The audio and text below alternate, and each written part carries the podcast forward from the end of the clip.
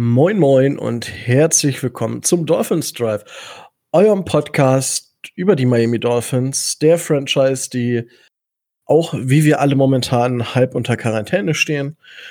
Und ja, da ihr mit dem Arsch zu Hause bleiben müsst, äh, müssen wir auch zu Hause bleiben, aber das macht für den Podcast ja gar nichts. Wir können trotzdem aufnehmen und wenn ich heute sage wir, dann äh, sind das äh, Micho und ich. Moin Micho. Guten Morgen. Und äh, ja, der Tobi, der ist einfach momentan äh, hart am Arbeiten, weil er einen, einen dieser Jobs hat, die in dieser Zeit äh, noch stärker gefragt sind als sowieso schon. Und deswegen nehmen wir einfach mal zu zweit auf und haben uns heute dafür entschieden, eure Fragen in einem kleinen QA quasi zu beantworten. Micho, bist du äh, bereit? Also haben, haben, haben wir überhaupt News? Ich also ich habe keine News mitbekommen. Es ist ja so ähnlich wie überall auf der Welt. Im Moment steht das Leben so ein bisschen still. Auch das Sportleben, da kamen ja auch einige Fragen zu. Und äh, wirklich News gab es bei uns jetzt, oder News habe ich bei uns jetzt nicht wirklich mitbekommen. Nein. Ja, dafür Sei denn, ja? Ne? Was? Tobi fehlt da, habe ich gesagt. Ja, genau. Weil Tobi immer für die News verantwortlich ist.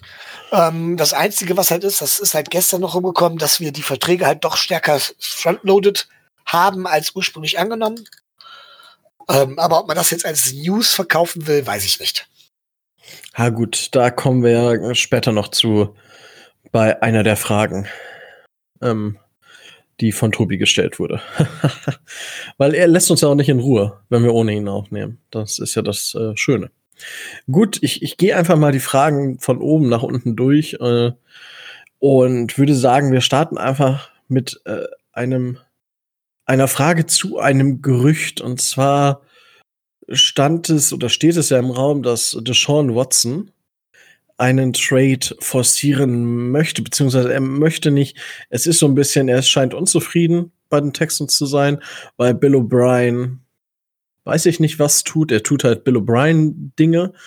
So kann man das, glaube ich, inzwischen, inzwischen beschreiben. So, so typische Browns-Move von vor drei Jahren war das, was, was er momentan macht. Und äh, Mario Pole äh, hat uns dazu quasi dann gefragt, ob wir für Deshaun Watson traden würden und wenn ja, zu welchen Bedingungen. Und äh, dann, ob Cam Newton grundsätzlich eine Alternative für uns wäre. Also wir haben mehrere Fragen zu Quarterbacks. Das ist die erste dazu.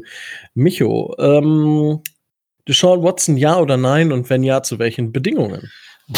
Also da muss man jetzt, wie gesagt, die Frage, da steckt eine ganze Menge drin. Ich finde, da kann man nicht so einfach äh, äh, einfach nur ja oder nein oder sowas zu sagen, sondern erstmal ist die Geschichte, was ist an den Gerüchten dran? Es kann sein, dass die Sean Watson weg will, ja, aber Houston wird ihn niemals weglassen. Also Bill O'Brien, Trainer und gleichzeitig General Manager, ähm, baut in Houston in meinen Augen eine ziemliche Scheiße.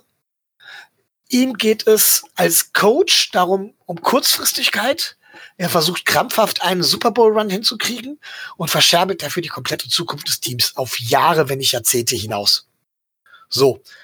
Das tut er, weil er glaubt, dass er jetzt mit Deshaun Watson unter seinem Rookie-Vertrag äh, all das hat, was er oder alle Möglichkeiten noch hat zu gewinnen, dass es danach nicht mehr möglich ist.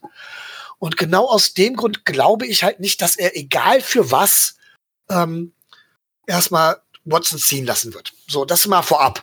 Trotz allem ist es natürlich ein interessantes Gedankenspiel. Watson will weg und Houston wäre bereit dazu. Und so wie sich Bill O'Brien da über den Tisch ziehen lässt, könnte man sagen, hey Watson, wie wär's? Du bekommst von uns, äh, Watson sag ich schon, Bill O'Brien, du bekommst von uns Ryan Fitzpatrick, einen Siebtrunden-Pick und du legst noch einen Drittrunden-Pick oben drauf und wir sind zufrieden. Aber Classy. das, das wäre super, würde ich machen. Ähm, tatsächlich würde Watson viel kosten und das wäre meiner Meinung nach auch wert, denn er hat eine ordentliche Entwicklung gemacht, seit er in die NFL gekommen ist. Ähm, er ist noch nicht am Ende seiner Entwicklung, er kann noch einiges schaffen. Ähm, und ich denke tatsächlich, dass Watson zwei First Rounder und vielleicht ein, zwei Late- oder Mid-Round-Picks tatsächlich wert ist. Ähm, wenn man mit ihm direkt auch einen guten neuen Vertrag ausgehandelt bekommt, also einen für uns guten neuen Vertrag. Das Denn ist ja quasi Pflicht, ne? Genau, das darf man nicht, das muss man immer bedenken. Watson hat, glaube ich, noch zwei Jahre ähm, wenn man die Option mit, mit bedenkt. Ja. ja. Und ähm, da, soweit würde ich rein theoretisch gehen. Ähm, aber nochmal, ich, der würde auch, er würde auch zu uns passen, keine Frage. Aber das macht Bill O'Brien niemals, glaube ich nicht. ja, das ist, das ist jetzt halt die, die große Frage, die, die wir uns stellen, beziehungsweise die ich mir auch stelle. Ähm, okay, ich glaube schon, dass er es bei dem richtigen Preis machen würde. Also, ich habe ja schon in der Gruppe geschrieben, Alan Hearns und First-Round-Pick äh, und wir kriegen dafür Deshaun Watson und einen Viertrunden-Pick oder irgendwie sowas. Äh, das würde ich Bill O'Brien durchaus zutrauen. Dann hat er zumindest sein. Wir würden aber Pick 18 abgeben. Ja, also auch nicht Pick 5. Das, das, das wäre cool. Man müsste aber, wie, wie du schon gesagt hast, man müsste halt schon direkt einen Vertrag aushandeln. Und es würde halt nicht günstig werden. Dann ist die Frage, wie teuer wird und was und ob es in unsere Planung des Cap Spaces überhaupt reinpasst. Oder ob es uns da dann blockiert in den nächsten Jahren. Wäre eine Idee, beziehungsweise müsste man sich dann angucken, wie die Zahlen genau liegen. Aber naja, aber jetzt hätte man das vielleicht auch noch mal ganz kurz eingehakt. Ich weiß, dass viele Leute das anders sehen werden. Aber genau das ist jetzt der Nachteil natürlich, dass wir eine Menge Cap Space rausgehauen haben. Weil selbst im Fall der Fälle, dass das möglich ist, hätten wir diese Saison nicht mehr den Raum, um das für diese Saison noch irgendwie unterzubringen. Das heißt, Na gut, für diese Saison ja schon. Die Saison und die nächste würde ja sowieso noch unter dem Vertrag spielen. Ja, aber wir würden, wir würden direkt schon, äh, wir könnten zum Beispiel nichts mehr stark frontloaden oder sowas. Na ja, gut, du, das, du müsstest halt also, dann den Vertrag ab 2022. Genau. Also und gut, dann sieht es wieder anders aus. Ähm, und da müsste man noch mal weiter gucken, weil dann ist, ist es, sehen die Verträge bei den anderen Spielern auch deutlich ja. milder wieder aus und nicht so wie jetzt. Okay. Ja gut, das ist natürlich ein Argument. Ja. Gut, aber wenn wir gerade beim Capspace sind, ich meine, wir haben gestern oder vorgestern kam ja vom, vom Herald, war der, der Beitrag, dass wir momentan doch nicht so viel Capspace mehr haben, weil es doch sehr, sehr stark frontloaded ist, was ich als durchaus positiv ansehe.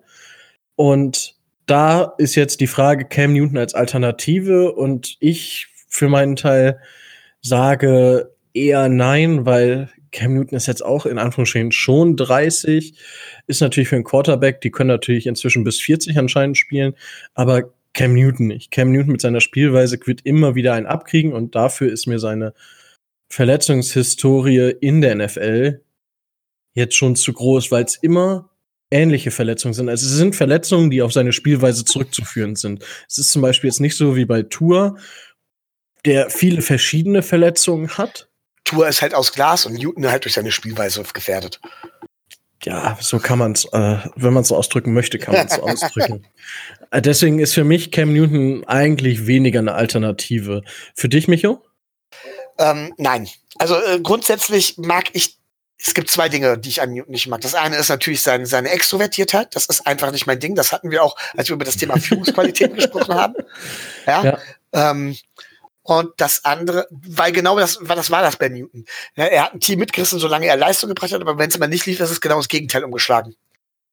Und äh, das andere ist, ich mag die Spielart nicht. Das heißt nicht, dass er ein schlechter Spieler ist, sondern einfach nur, dass es ganz persönliche Befindlichkeiten. Ich persönlich mag es nicht. Ich mag aber auch die Spielart von Lamar Jackson nicht. Ja. Ähm, so, ähm, hinzu kommt das Alter. Cam Newton wird auch nicht für ein paar äh, äh, Butterbrote spielen, ja.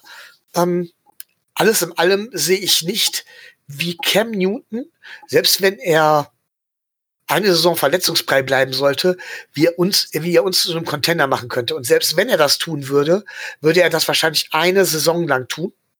Und Contender mit Contender meine ich sogar nur Playoff-Contender. Und ich glaube, dann wäre auch schon wieder Schicht im Schacht. Und dafür lohnt sich das einfach nicht. Dafür ist der Rest des Teams noch nicht gefestigt und weit genug, um so einen Move zu machen. Ja, kann man, kann man, denke ich, so unterschreiben. Des, deswegen sage ich auch die Sean Watson.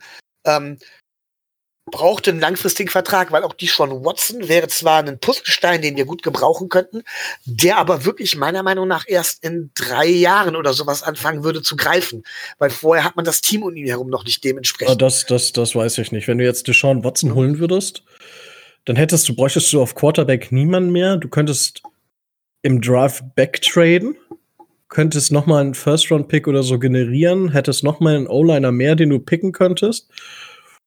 Und das wäre dann zumindest schon mal ein guter Anfang. Ja, gut, sollen wir an der Stelle schon mal über das Thema äh, Draft vielleicht ganz kurz reden oder möchtest du es aufeinander schieben? Ne, lass uns erstmal schieben. Wir haben, okay. erst, lass mal erstmal die Fragen durchgehen, weil ich sehe uns schon, dann reden wir jetzt 30 Minuten über den Draft und fangen dann mit Frage 2 an. Okay. Du kennst uns. Man hört doch immer noch meine Stimme, so lange könnte ich heute gar nicht reden. Oh, so, und jetzt äh, kommen wir zum. Der äh, Leo Scheele hat uns auch ein paar Fragen gestellt und die erste Frage ist: Ist unsere Defensive Line momentan gut aufgestellt? Und darüber hinaus ist die Frage dann, wo wir unsere Defense im ligaweiten Vergleich sehen. Micho. Puh, also die Line ist schwer zu sagen. Ähm, meiner Meinung nach werden wir nicht mit einer klassischen Front 4 spielen sondern wir müssen da, wenn wir unsere D-Line sehen, die komplette Front Seven sehen. Wir werden teilweise mit fünf, mit fünf Leuten, äh, mit, mit, mit fünf D-Line-Leuten spielen, die sich dann zum Teil in Coverage zurückfallen lassen, zum Teil halt eben nicht. Dafür ist ja van Neu prädestiniert. Ähm, das heißt, eigentlich geht's geht's da mehr um die Front Seven. Grundsätzlich sind wir da gut aufgestellt, zumindest auf dem Papier. Ähm, was mir noch fehlen würde, wäre tatsächlich ein guter Defensive Tackle oder ein guter Nose Tackle um die ganze Sache wirklich auch noch sehr flexibel und rund zu machen. Ähm, klar ist aber auch, dass unsere Edge Rusher allesamt funktionieren müssen. Die müssen einschlagen. Ähm, dann ist unsere Defense gut. Wenn die ihr Potenzial abruft, ist es sogar eine Top 10 Defense. Ähm, aber das sind halt viele Wenns.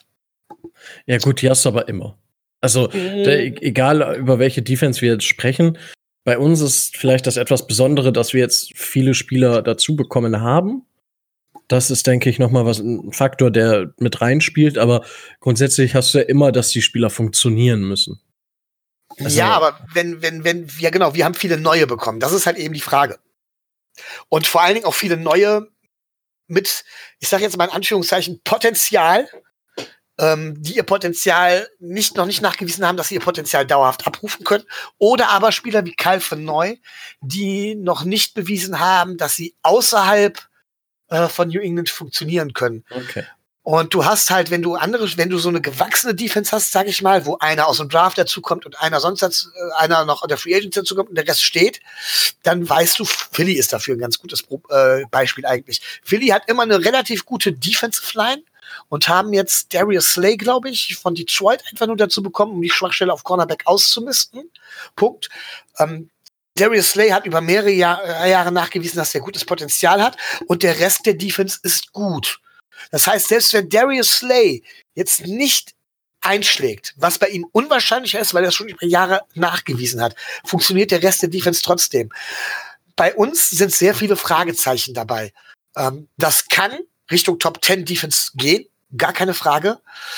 Ähm, aber dafür sind halt, das sind halt sehr viele Fragezeichen. Deswegen bin ich mit solchen Aussagen vorsichtig, das von vornherein zu sagen. Und sag rein vom Gefühl her irgendwo zwischen Platz 20 und Platz 15. Okay. Na gut, also bei diese, ich, ich möchte in eine Sache bei dir noch mal ein bisschen einhaken, beziehungsweise sehe ich das so ein bisschen anders, beziehungsweise muss man sich da Gedanken drüber machen. Und zwar die, ich habe das jetzt auch schon öfter gelesen und das, da schall, äh, schallt es ja aus mehreren Hörnern, dass wir einen vernünftigen, einen äh, richtigen, in Anführungsstrichen, Nose-Tackle brauchen. Wo ich mir denke, hm, wa warum? Also, wir haben zum Teil spielen wir halt mit vier richtigen D-Linern, also zwei DTs, zwei DEs. Und zum Teil spielen wir halt mit, in Anführungsstrichen, zwei Defensive Tackle, ein Defensive End, wo dann zum Beispiel ähm, Christian Wilkins in einer Five-Technik steht und als Defensive End gelistet ist. Ich finde aber, dass wir mit, mit Gottschall und. Ganz, kur ganz kurz, vielleicht weiß nicht jeder, was eine Five-Technik oder was diese Technik überhaupt okay. sind. Vielleicht solltest du das kurz dazu erwähnen. Gut, also, es ist ja, wenn man sich die O-Line anguckt, hat man einen Center, zwei Guards und zwei Tackles, ja. So, das, das ist zumindest schon mal, was ich von der O-Line weiß. Und Also, wenn man jetzt als Defensive-Spieler direkt Kopf an Kopf gegenüber von einem, von einem Center steht, steht man quasi in der Zero-Technik, also in der Nuller-Technik, wie man es beschreiben möchte. So, und dann gibt's ja Gaps, also das zwischen Center und Guard, das ist das A-Gap. Zwischen Guard und Tackle ist das B-Gap und dann zwischen Tackle und theoretisch Tight End ist halt das C-Gap. Und wenn ich jetzt zum Beispiel in einem A-Gap stehe, also zwischen Center und Guard, dann stehe ich in der One-Technik. So, wenn ich zwischen Guard und Tackle stehe, stehe ich in der Three-Technik und so weiter. In der Five-Technik stehe ich dann halt zwischen Tackle und Tight End. Und wenn ich außerhalb des Tight End stehe, stehe ich in der Seven. Dann gibt's auch neun und ich weiß, bis zwölf geht's glaube ich, sogar hoch. Also total, das ist dann, wo ich sage, okay, äh, ja, das kann man noch so sagen, aber das ist dann eher, ist ein Exot. Also Nine-Technik ist das, was man noch ab und zu hört, aber der Rest sollte soweit. Also das kurz, kurz dazu. Okay. Und ähm, ja, Christian Wilkins spielt halt öfter, also spielt am häufigsten aus der aus zwischen ähm, Guard und Tackle meistens oder halt zwischen Guard und Center, also One und Three, aber spielt auch mal in der in, zwischen ähm, penetriert manchmal auch das, das Gap zwischen äh, Guard und Tackle. Und das ist halt diese Riesenbreite, die wir halt in dem Kader haben, beziehungsweise die unsere Spieler abdecken können. Und so ein Nose Tackle finde ich bei uns schwierig, der halt wirklich nur den Bereich bis zu den beiden Guards abdeckt. Das also Null oder, oder One-Technik. Ja, also ich meine zum Beispiel Derek Brown im Draft ist ein super Beispiel. Ist ein, ist ein richtig, richtig starker Defensive Tackle. Aber ich weiß nicht, ob wir so einen noch brauchen. Und ob wir halt durch, dadurch, dass wir so viele Linebacker auch geholt haben, ob wir damit dann halt auf Defensive Tackle noch, auch noch mehr brauchen. Deswegen, also das, das will ich in dieser Diskussion immer nur so ein bisschen mit anklingen lassen. Und das sehe ich manchmal ein bisschen anders, beziehungsweise sehe ich da andere Geschichten eher im Vordergrund. Grundsätzlich ist unsere D-Line gut aufgestellt. Wir haben jetzt viele Spieler mit Potenzial. Und jetzt ist es an unserem Coach, das Potenzial da zu wecken. Und ich sag mal so, wenn unsere Defense normal funktioniert, haben wir eine Top 10 Defense. Ähm, ich würde gerne noch mal auf dieses Thema tatsächlich Nose Tackle so ein bisschen eingehen und okay, versuchen dir zu erklären, warum ich ja. ihn meiner Meinung nach einbrauche. Es fehlt uns einfach jemand äh, in dieser Richtung. Und ähm, es, ich sage gar nicht, dass es ein Top-Pick sein muss, aber es muss jemand sein, der die Rolle vernünftig ausfüllen kann, da es uns ganz einfach flexibler macht. Wir gehen, glaube ich, alle davon aus, dass wir ein System spielen werden, das ähnlich wie das der ähm, New England Patriots in den letzten Jahren sein wird. Sehe ich das richtig, Rico? Also wir sind zumindest stark in der Secondary, ja. Ja, also wir bauen es über die Secondary auf und haben dann dementsprechend ähm, ähm, trotzdem noch vorne an der Line, die darf man ja trotzdem nicht vernachlässigen. Korrekt. Äh, wir, durch die Secondary erkaufen wir den Pass Rush Zeit, das stimmt. Aber vorne an der Line beginnt das Ganze nämlich. Und zwar hat ähm, Bill Belichick mit seiner Defense oftmals sowas wie eine Gap Control gespielt. Das heißt von wegen, er hat tatsächlich geguckt, dass die Lücken dicht sind. Dafür braucht man tatsächlich keinen Nose Tackle in erster Linie, weil er vor allen Dingen auf die Lücken ging. So. Ähm, und hat dann dann arbeitet man viel mit sogenannten Delayed Blitzen. Das heißt von wegen, mhm. dass gerade ähm, nicht die Leute aus der D-Line, sondern die Leute dahinter verspätet erst in den Pass Rush kommen, weil sie dann sehen, wo ist eine Lücke offen für mich. Ja, weil dann die Zuordnungen von der O-Line schon stimmen. Außerdem haben sie mit sogenannten angetäuschten ähm, Rushes gespielt. Das heißt, von wegen, sie sind hingegangen und haben zum Beispiel ähm, versucht durchzukommen zum Pass-Rush und haben sich dann aber zurückfallen lassen, wenn sie gemerkt haben, dass sie geblockt werden. Und plötzlich steht der O-Liner ohne Blockgegner da und jemand anders kann ungeblockt quasi durchkommen. Und da kommt jetzt der große Vorteil von einem Nose-Tackle. Ähm, in so einer Situation, ein Nose-Tackle ist eigentlich dafür da, auch mindestens zwei Personen zu binden. Inside Pressure, den Run zu stoppen und mindestens zwei Personen gleichzeitig zu binden, was uns viel mehr Lücken gibt im, ähm, wo unsere Passwasher gerade im Delayed-Bereich halt eben durchgehen können. Ich sage nicht, dass das verpflichtend ist. Wir können es auch so gut schaffen. Aber ähm, es wäre von Vorteil, so einen einfach zu haben aufgrund der Flexibilität, damit man halt eben das auch einsetzen kann. Okay, glaubst du nicht, dass in den Situationen, von denen du jetzt sprichst, es Gottshaw oder Wilkins nicht schaffen können? Ich glaube tatsächlich, ähm, dass Gottschow da ein bisschen, nein, dass Gottschow nicht schaffen kann. Und bei Wilkins, Wilkins Fähigkeiten sehe ich eher auf einem anderen Gebiet, den sehe ich tatsächlich weniger als Nose Tackle. Das heißt, an der mhm. Seite von Gottshow glaube ich das schon. Alleine halte ich ihn dafür ein bisschen, halte ich das für ein bisschen zu viel für ihn. Okay, gut. Wunderbar. So, dann gehen wir einfach mal jetzt in die nächste, in die zweite Frage oder beziehungsweise dritte Frage vom Leo. Was ist bei uns stärker, die Offense oder die Defense, Micho? Ja, ähm, wir haben es noch gar nicht abschließend beurteilt. Ähm, ich, oder wir können es noch gar nicht abschließend beurteilen. Ähm, das Problem ist, dass der Draft halt noch dementsprechend fehlt. Ähm, wenn ich das ganz kurz sehe, klar, auf Quarterback haben wir ein großes Fragezeichen.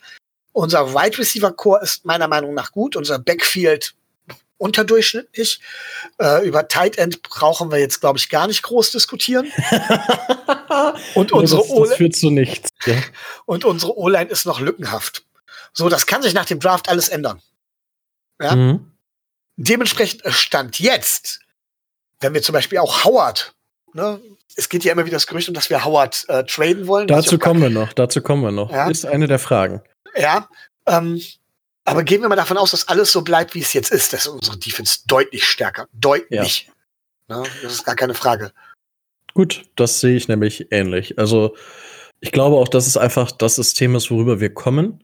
Und ich glaube auch, es ist das, wo wir am Ende einen Benefit von haben, beziehungsweise wenn unsere Defense funktioniert, können wir damit einen potenziellen Rookie-Quarterback auch einigermaßen entlasten, weil der sagt, okay, wenn ich halt Scheiße baue und du baust als Rookie-Quarterback, baust du mal Scheiße.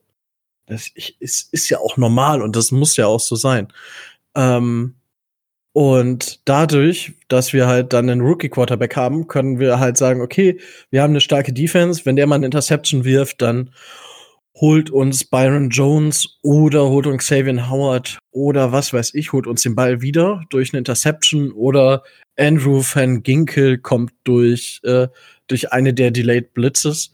Weil das ist zum Beispiel, wenn du es gerade angesprochen hast, da sehe ich halt ja, ich weiß, jetzt, ich, ich höre die Leute draußen schon wieder rufen, Rico, lass uns in Ruhe mit deinen Leuten von Wisconsin. Wir wissen, dass du Fan von dem bist.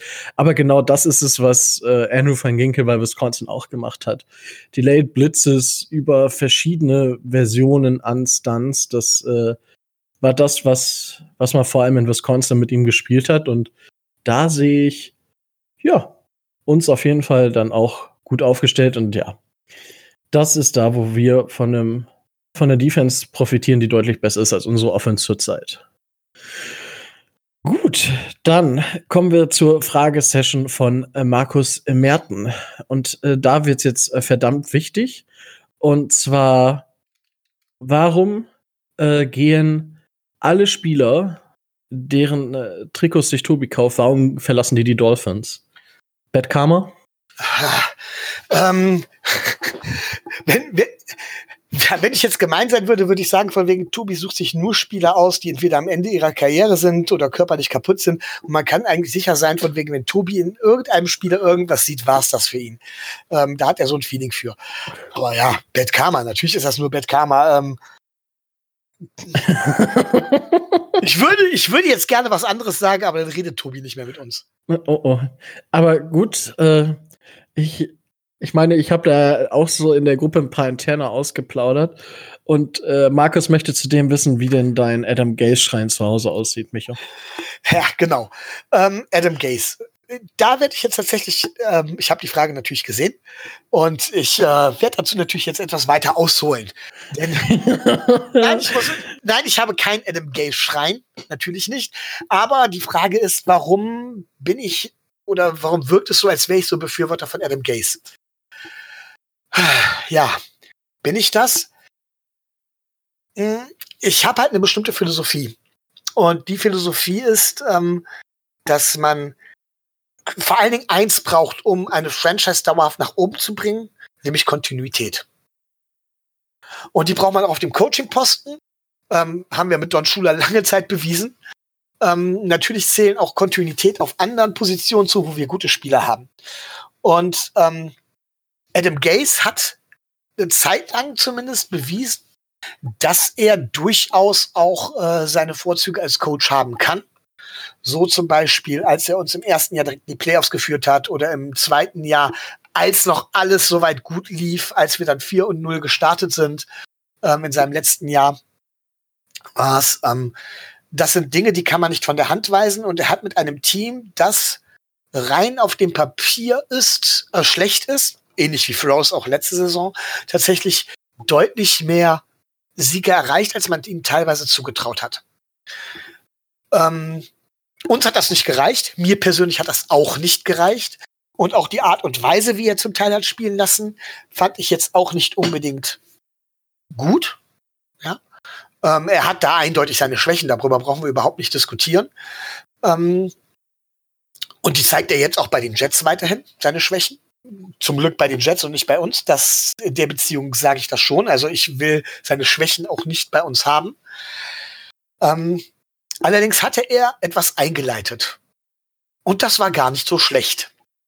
Und das haben wir mit beiden Händen eingerissen und haben gesagt, nee, wir fangen wieder von vorne an. Weil wir gesagt haben, ah, das führt jetzt wahrscheinlich zu nichts, das führt nur zu Mittelmaß. Ja, ähm, das kann man so sehen. Ich sage von wegen, es hat uns erstmal deutlich zurückgeworfen. Wir müssen erstmal wieder dahin kommen, wo wir unter Gays waren. Ähm, das kann man Frost zutrauen, das kann man Frost aber auch nicht zutrauen. Aber das ist der Grund, warum ich immer wieder sage, hey Leute, vergesst nicht, dass Adam Gaze vielleicht nicht so übel war. Er hat uns nicht das gebracht, was wir erhofft, uns erhofft haben. Aber er war auch nicht so schlecht, wie, wie er gemacht worden ist. Und wenn ich dann natürlich so Aussagen von Albert Wilson höre, der sagt, äh, so von wegen, wenigstens konnte, konnte ich ein Jahr mit ihm zusammenarbeiten und äh, oder zwei Jahre und er konnte mir zeigen, was für ein Genie er ist, dann glaube ich, dass er als Coach etwas richtig macht. Er hat seine Schwächen, er kommt mit Stars auch nicht besonders gut klar. Ähm, wobei die Stars halt auch nicht, in Anführungszeichen Stars, auch nicht immer einfach sind. Ähm, aber das ist der Grund, warum ich Adam Gaze teilweise so verteidige und warum ich mich dagegen wehre, alles, was Adam Gaze gemacht hat, grundsätzlich erstmal schlecht zu reden und alles, was Brian Flores macht, grundsätzlich erstmal in den Himmel zu loben. Selbst wenn es sogar dasselbe ist, wie Spieler von seinem Ex-Verein zu holen. Und deswegen glauben viele, ich hätte einen Gaze-Schrein. Habe ich aber nicht. Nein. Ach komm, du kannst ruhig dazu stehen, das ist vollkommen. ja, aber Rico, warum bist du denn so ein absoluter Gaze-Gegner? Dann anscheinend. Ich bin, ich bin ja gar kein großer Gaze-Gegner. Ich war ja auch Be Befürworter von, von Adam Gaze. Also, ich war auch immer noch einer, der ihm die Hand vor den Arsch gehalten hat.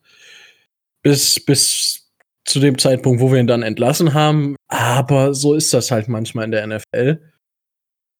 Und ja, gut, dass er, jetzt zeigt er halt nochmal bei den, bei den Jets, dass er vielleicht einfach kein Head Coach ist. Ja, vielleicht ist er einfach ein richtig guter Koordinator oder Quarterback-Coach oder sowas, aber anscheinend ist es für einen Head-Coach zu wenig. Das ist das, was, was bei Adam Gaze halt so ein bisschen, glaube ich, eine Rolle spielt. Und ja, ich sag mal, ja, wir haben ja jetzt den nächsten Don Schuler mit, äh, mit Brian Flores, von daher. Äh, wird alles gut. Das werden wir dementsprechend sehen, aber das muss vielleicht noch mal zur Erklärung, äh, zur Erklärung hinterher. Ähm, und mir geht das, die Fanbrille in der Beziehung ist mir manchmal bei manchen Leuten, die, die haben mir zu sehr die Fanbrille auf und ähm, verteufeln Adam Gaze, als wäre Adam Gaze schuld, dass wir nicht, äh, dass wir, dass wir keine Playoffs schon hatten und als würde jetzt Brian Flores die Garantie dafür sein, dass wir die nächste Dynasty gründen. Das sehe ich halt alles so ein bisschen neutraler. Ja, wird halt, wird halt passieren. Wird halt passieren. Du kannst später auf den Hype-Train aufspringen. Ist okay, ich habe dir einen Platz reserviert. Gut, da kommen wir jetzt aber zur nächsten Frage äh, von Markus noch. Welches Team wird 2020, sofern denn gespielt wird, die Nummer 1 in Florida sein? Ist es Tom Brady mit den äh, Tampa Bay Buccaneers? Sind es die Jacksonville Jaguars mit Gardner Minshew oder sind es wir mit, mit dem Quarterback, der dann bei uns spielen wird? Micho, möchtest du äh, eine Einschätzung geben? Äh, gerne. Also, ähm, Jacksonville befindet sich in einem Umbruch, den sie sogar re versuchen relativ konstant über die Bühne zu bringen. Ähm, sie werden auch, glaube ich, dementsprechend nicht die Nummer eins in Florida, sondern die Nummer drei werden. Die Nummer zwei sehe ich tatsächlich bei uns. Ähm, höher sehe ich uns nicht, einfach aus dem Grund, weil ein Rookie-Quarterback eigentlich immer ein Jahr braucht. Ich glaube, das erste Jahr muss man einem Rookie-Quarterback immer geben. Ich kann mich jetzt nicht erinnern, wann ein Rookie-Quarterback direkt im ersten Jahr alle zu einem Contender gemacht hat. Ähm, fällt mir jetzt nicht ein. Ich glaube, dass. Nee.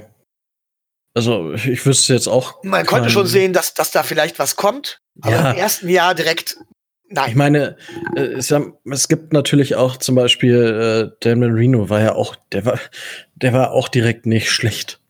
Gut, ähm, sagen wir mal so, ähm, reden wir mal, weil sich die NFL ja verändert hat, reden wir von den letzten zehn Jahren. Ja, gut. Ich sag mal, aber es kann halt immer, ich meine, Peyton Manning ist, gut, das ist jetzt auch noch länger als zehn Jahre her, aber Peyton Manning, erstes Jahr war ja auch, sagen wir es mal, von Pässen zum Gegner geprägt, um es mal nett auszudrücken. Ja, also wie gesagt, ähm, ne, da würde ich jetzt auch gar nicht so, so, ähm, ja, so, so groß hinhängen. So, dann bleibt man natürlich nur noch bei Tampa Bay. Ähm, und tatsächlich glaube ich, dass Tampa Bay auch die Nummer eins in Florida wird. Ich sehe Tampa Bay auch in den Playoffs, aber nicht wegen Tom Brady, sondern trotz. Also, was die einfach haben, ist, die haben ein gutes Tight End Duo. Die haben eine, äh, die haben ein, ein gutes, wenn nicht mit eins der besten Wide Receiver Cores. Ich würde das Wide Receiver Core mit zu den Top drei zählen. Top 5 mhm. vielleicht maximal. Und die Defense von denen ist von Grund auf solide aufgebaut und richtig, richtig gut. Mit Shaquille äh, ähm, Barnett. Ja. Mit äh, Jason Pierre-Paul, Vita Wayne, Damokung Su, äh, einem aufstrebenden Cornerback-Du. Wo sie Lücken haben, ist ganz klar Safety. Also auch, auch hier White, den sie sich, den haben sie sich, glaube ich, im Draft letztes Jahr geholt. Auch so ein guter Linebacker. Aber die haben Lücken auf Safety, so ähnlich wie wir. Sie haben Lücken in ihrem Running Back Room und sie haben Lücken in der O-Line. Also sind sie da vergleichbar mit uns. Aber ich glaube tatsächlich, dass Tom Brady ein immer noch ein Upgrade gegenüber Jameis Winston ist. Einfach aus dem Grund, weil er halt die Fehler minimieren wird. Und dann hat er einfach das Umfeld wieder mal, um da dann zumindest nicht schlecht auszusehen. Selbst wenn er abbauen sollte, was ja zu erwarten ist und schlechter ist als letzt, deutlich schlechter ist individuell als letzte Saison, glaube ich, dass er immer noch besser wird als, äh, sein wird als Jameis Winston in diesem Umfeld. Und deswegen sehe ich Tampa Bay weit vorne. Na gut, das ist natürlich ein bisschen was anderes mit, mit Winston. Da ist halt do or die, ja. Interception oder Touchdown. Was anderes gibt es nicht. Das ist bei Brady halt noch ein bisschen anders. Und du hast, du hast die Situation schon sehr, sehr gut, also genau richtig analysiert. Für mich ich bin gespannt, weil für mich kommt es tatsächlich darauf an, nicht auf unseren Rookie-Quarterback, den wir vielleicht nehmen werden. Es kommt bei mir tatsächlich darauf an, wie unsere Defense performt. Und wenn unsere Defense performt, dann sehe ich uns vor Tampa Bay, wenn nicht, dann dahinter. Hat den Hintergrund, dass ich sage, okay, ich meine, wir haben jetzt nicht mehr die Rookie-Quarterbacks in der Division mit äh, Josh Allen und ähm, Turnover Sam und äh, mit Stidham bei den, bei den Patriots. Aber wenn unsere Defense performt, dann wird es für die drei Jungs verdammt schwer. Und dann sehe ich uns halt sehr, sehr positiv natürlich jetzt und unter Vorbehalt des Draftes, dann sehe ich uns potenziell schon bei vier bis fünf Siegen in der Division. Und dann hast du schon mal in sechs Spielen vier, fünf Siege. Und dann bist du automatisch irgendwie auf Platz 1 oder halt hinter Temper, so auf einem Level aber. Gut, und jetzt gehen wir dann äh, zu Yannick Schönfeld, der äh, auch ein paar Fragen hinterlassen hat. Und äh, an Yannick erstmal danke für das Lob. Das habe ich jetzt äh, noch gar nicht an unsere, an mich und Tobi weitergeleitet, äh, weil der Yannick hat uns äh, gelobt und meinte, wir sollten so weitermachen. Einmal danke dafür. Vielen Dank, ja. Und daher werden wir jetzt auch äh, in die Fragen reingehen. Erstes Thema sind äh, Running Backs. Und wie sieht es mit unseren Running Backs aus? Und dahingehend war die Frage, ist momentan ein Running Back tatsächlich übrig? Und auf die zweite Frage, dafür bräuchten wir jetzt eigentlich Tobi. Ähm, wer kann noch ins Practice Squad von den Running Backs, die wir momentan haben? Aber gehen wir erstmal davon aus, äh, Micho, wie siehst du unser Running Back Corp? Also sind, haben wir genug Running Backs und ich meine von der Qualität, da, da ist bei uns nie da. Aber siehst du momentan bei uns Running Backs übrig oder wie bewertest du die Situation? Ähm, ja. Puh. Auch das ist ohne Draft schwer zu bewerten. Also meiner Meinung nach ist unser Running Back Room zwar voll. Ähm, nein, er, er ist voll und ähm, ich bin der Meinung, wir bräuchten, also du musst immer gut gucken, ob du gute Spieler draften kannst. Ähm, der, der Running Back Room hat letztes Jahr nicht abgeliefert. Das kann sich dieses Jahr natürlich wieder ändern. Wir haben, wie ich jetzt gelernt habe, wie ausgesprochen wird, Belotch. Ähm, und Miles Gaskin und Laird halt noch aus dem letzten Jahr, wo ich ganz klar sage, ähm, pff, sind halt alles Komplementärbacks, die in ihrer Entwicklung noch nicht am Ende sind. Also Laird und Gaskin brauchen mit Sicherheit noch Zeit. Äh, Belotch muss und kann sich steigern. Und dann ist, können sie halt gut sein zusammentauchen. Ich glaube aber, vier Running Backs finde ich jetzt nicht zu viel. Also ich würde sagen, von wegen, dass man mit vier Running Backs auch ähm, gerade in so einer geteilten Rolle mit einem Split Backfield oder wenn man dann sogar ähm, mit zwei Running Backs oder einem Running Back und einem Fullback, wir dürfen ja Chandler Cox nicht vergessen, mhm. ähm, wenn wir die haben, dann brauchst du halt auch so viele Backs, um das ordentlich zu verteilen, den Workload. Ähm, es hängt halt davon ab, draften wir einen, fällt uns einer in den Schoß zu einem anständigen Preis oder einer, von dem wir überzeugt sind oder nicht. Ne? Gut. Also, ähm, um da kurz einzuhaken bezüglich der Practice Squad Geschichte, dafür muss man, ähm, darf man noch keine Saison gespielt haben. Eine Saison gilt gespielt, wenn es neun, wenn man neun oder öfter in dem 46 Mann Kader gestanden hat. Und man kann sowieso, glaube ich, nur zwei Jahre in diesem Practice Squad sein, aber ich glaube, damit sind Miles Gaskin und Patrick Laird und ähm, unser Chandler Cox auf jeden Fall noch eligible fürs Practice Squad. Was zum Teil vielleicht auch erklären mag, warum Chandler Cox nicht so häufig eingesetzt wurde in der letzten Saison, wie wir uns, uns gewünscht haben. Könnte einer der Gründe gewesen sein, wenn man das jetzt mal so. Naja, also ich sehe da auch immer, ähm, ja, es ist schwierig aus der Ferne zu beurteilen. Was Chandler Cox angeht, ich sehe natürlich immer, dass Brian Flores in New England gesehen hat, wie man Fullbacks einsetzen kann. Denn das hat Bill Belichick meines Erachtens nach hervorragend getan. Es gibt nur einen, einen einzigen anderen äh, Coach, der Fullbacks äh, auch so dementsprechend vernünftig um einsetzt und das ist Kyle Shanahan in San Francisco. Ähm, das heißt, da hat Flores auf jeden Fall Anschauungsmaterial gehabt. Ähm, jetzt kann es an zwei Gründen liegen. Entweder Brian Flores hat einfach eine andere Philosophie und will anders machen und hat ihn deswegen nicht so oft eingesetzt, oder Chandler Cox hat nicht die Qualität, die er zu haben schien, als wir ihn gesehen haben. Puh, ähm, das ist bei den wenigen Snaps, die er gespielt hat, schwer zu sagen. Gut, das heißt aber im Endeffekt, unser Running Back Room ist momentan prall gefüllt. Äh, aber wir brauchen qualitativ definitiv noch Spieler. Wenn Gaskins, äh, Belotch oder Lert halt eben nicht den nächsten Sprung machen. Den mhm. nächsten Schritt machen. Also Belotch ist, ist ein Spieler, bei dem das Potenzial meiner Meinung nach da ist, dass er einfach den nächsten Sprung nach vorne auch machen könnte. Er hat jetzt ein solchen Jahr, ein schlechtes Jahr gehabt woran man gesehen hat, dass er ein Backfield nicht alleine tragen kann. Ähm, da traue ich mir aber durchaus zu, nochmal den Sprung nach vorne zu machen. Ähm, Gaskins muss jetzt im zweiten Jahr zeigen, dass er den Sprung in die NFL schafft, genauso wie Lurt. Ähm, wobei ich da vielleicht noch, ich weiß, wir wollten über Running Backs ein andermal reden und das werden wir auch tun. Nur damit alle das verstehen, meine Sicht der Dinge ist, ähm, oder ich glaube mittlerweile, dass neben dem Ryan Running, was eigentlich jeder Back können sollte, tatsächlich das Hauptargument ist, wie ist der im Passing Game einsetzbar? Der Running Back. Und da sehe ich halt immer noch die unterschiedlichen Qualitäten. Oh, und deswegen bin ich vom Niveau her jetzt, äh, also glaube ich, dass da noch ein Sprung nach vorne kommen kann, aber ähm, sehe tatsächlich, dass uns da noch was fehlt. Ich freue mich auf unsere Running Back Folge. Ich habe schon ein ganzes ganzen Excel-Sheet voll mit äh, Daten und äh, ja, vielleicht kommt da das eine oder andere etwas überraschend. Ich bin ja nicht so der Zahlenmensch. Äh, ich versuche es ein bisschen aus dem Bauch rauszumachen. Das heißt, ihr werdet mich da wahrscheinlich fertig machen. Aber gut, das ist dann nur mal so. Ja. Du bist der, der mit der Erfahrung. Deswegen brauchen wir die Zahlen. Ja. gut. Äh, Frage äh, Nummer 8. Wir haben fast schon äh, also fast haben wir alle Fra äh, die Hälfte der Fragen schon beantwortet.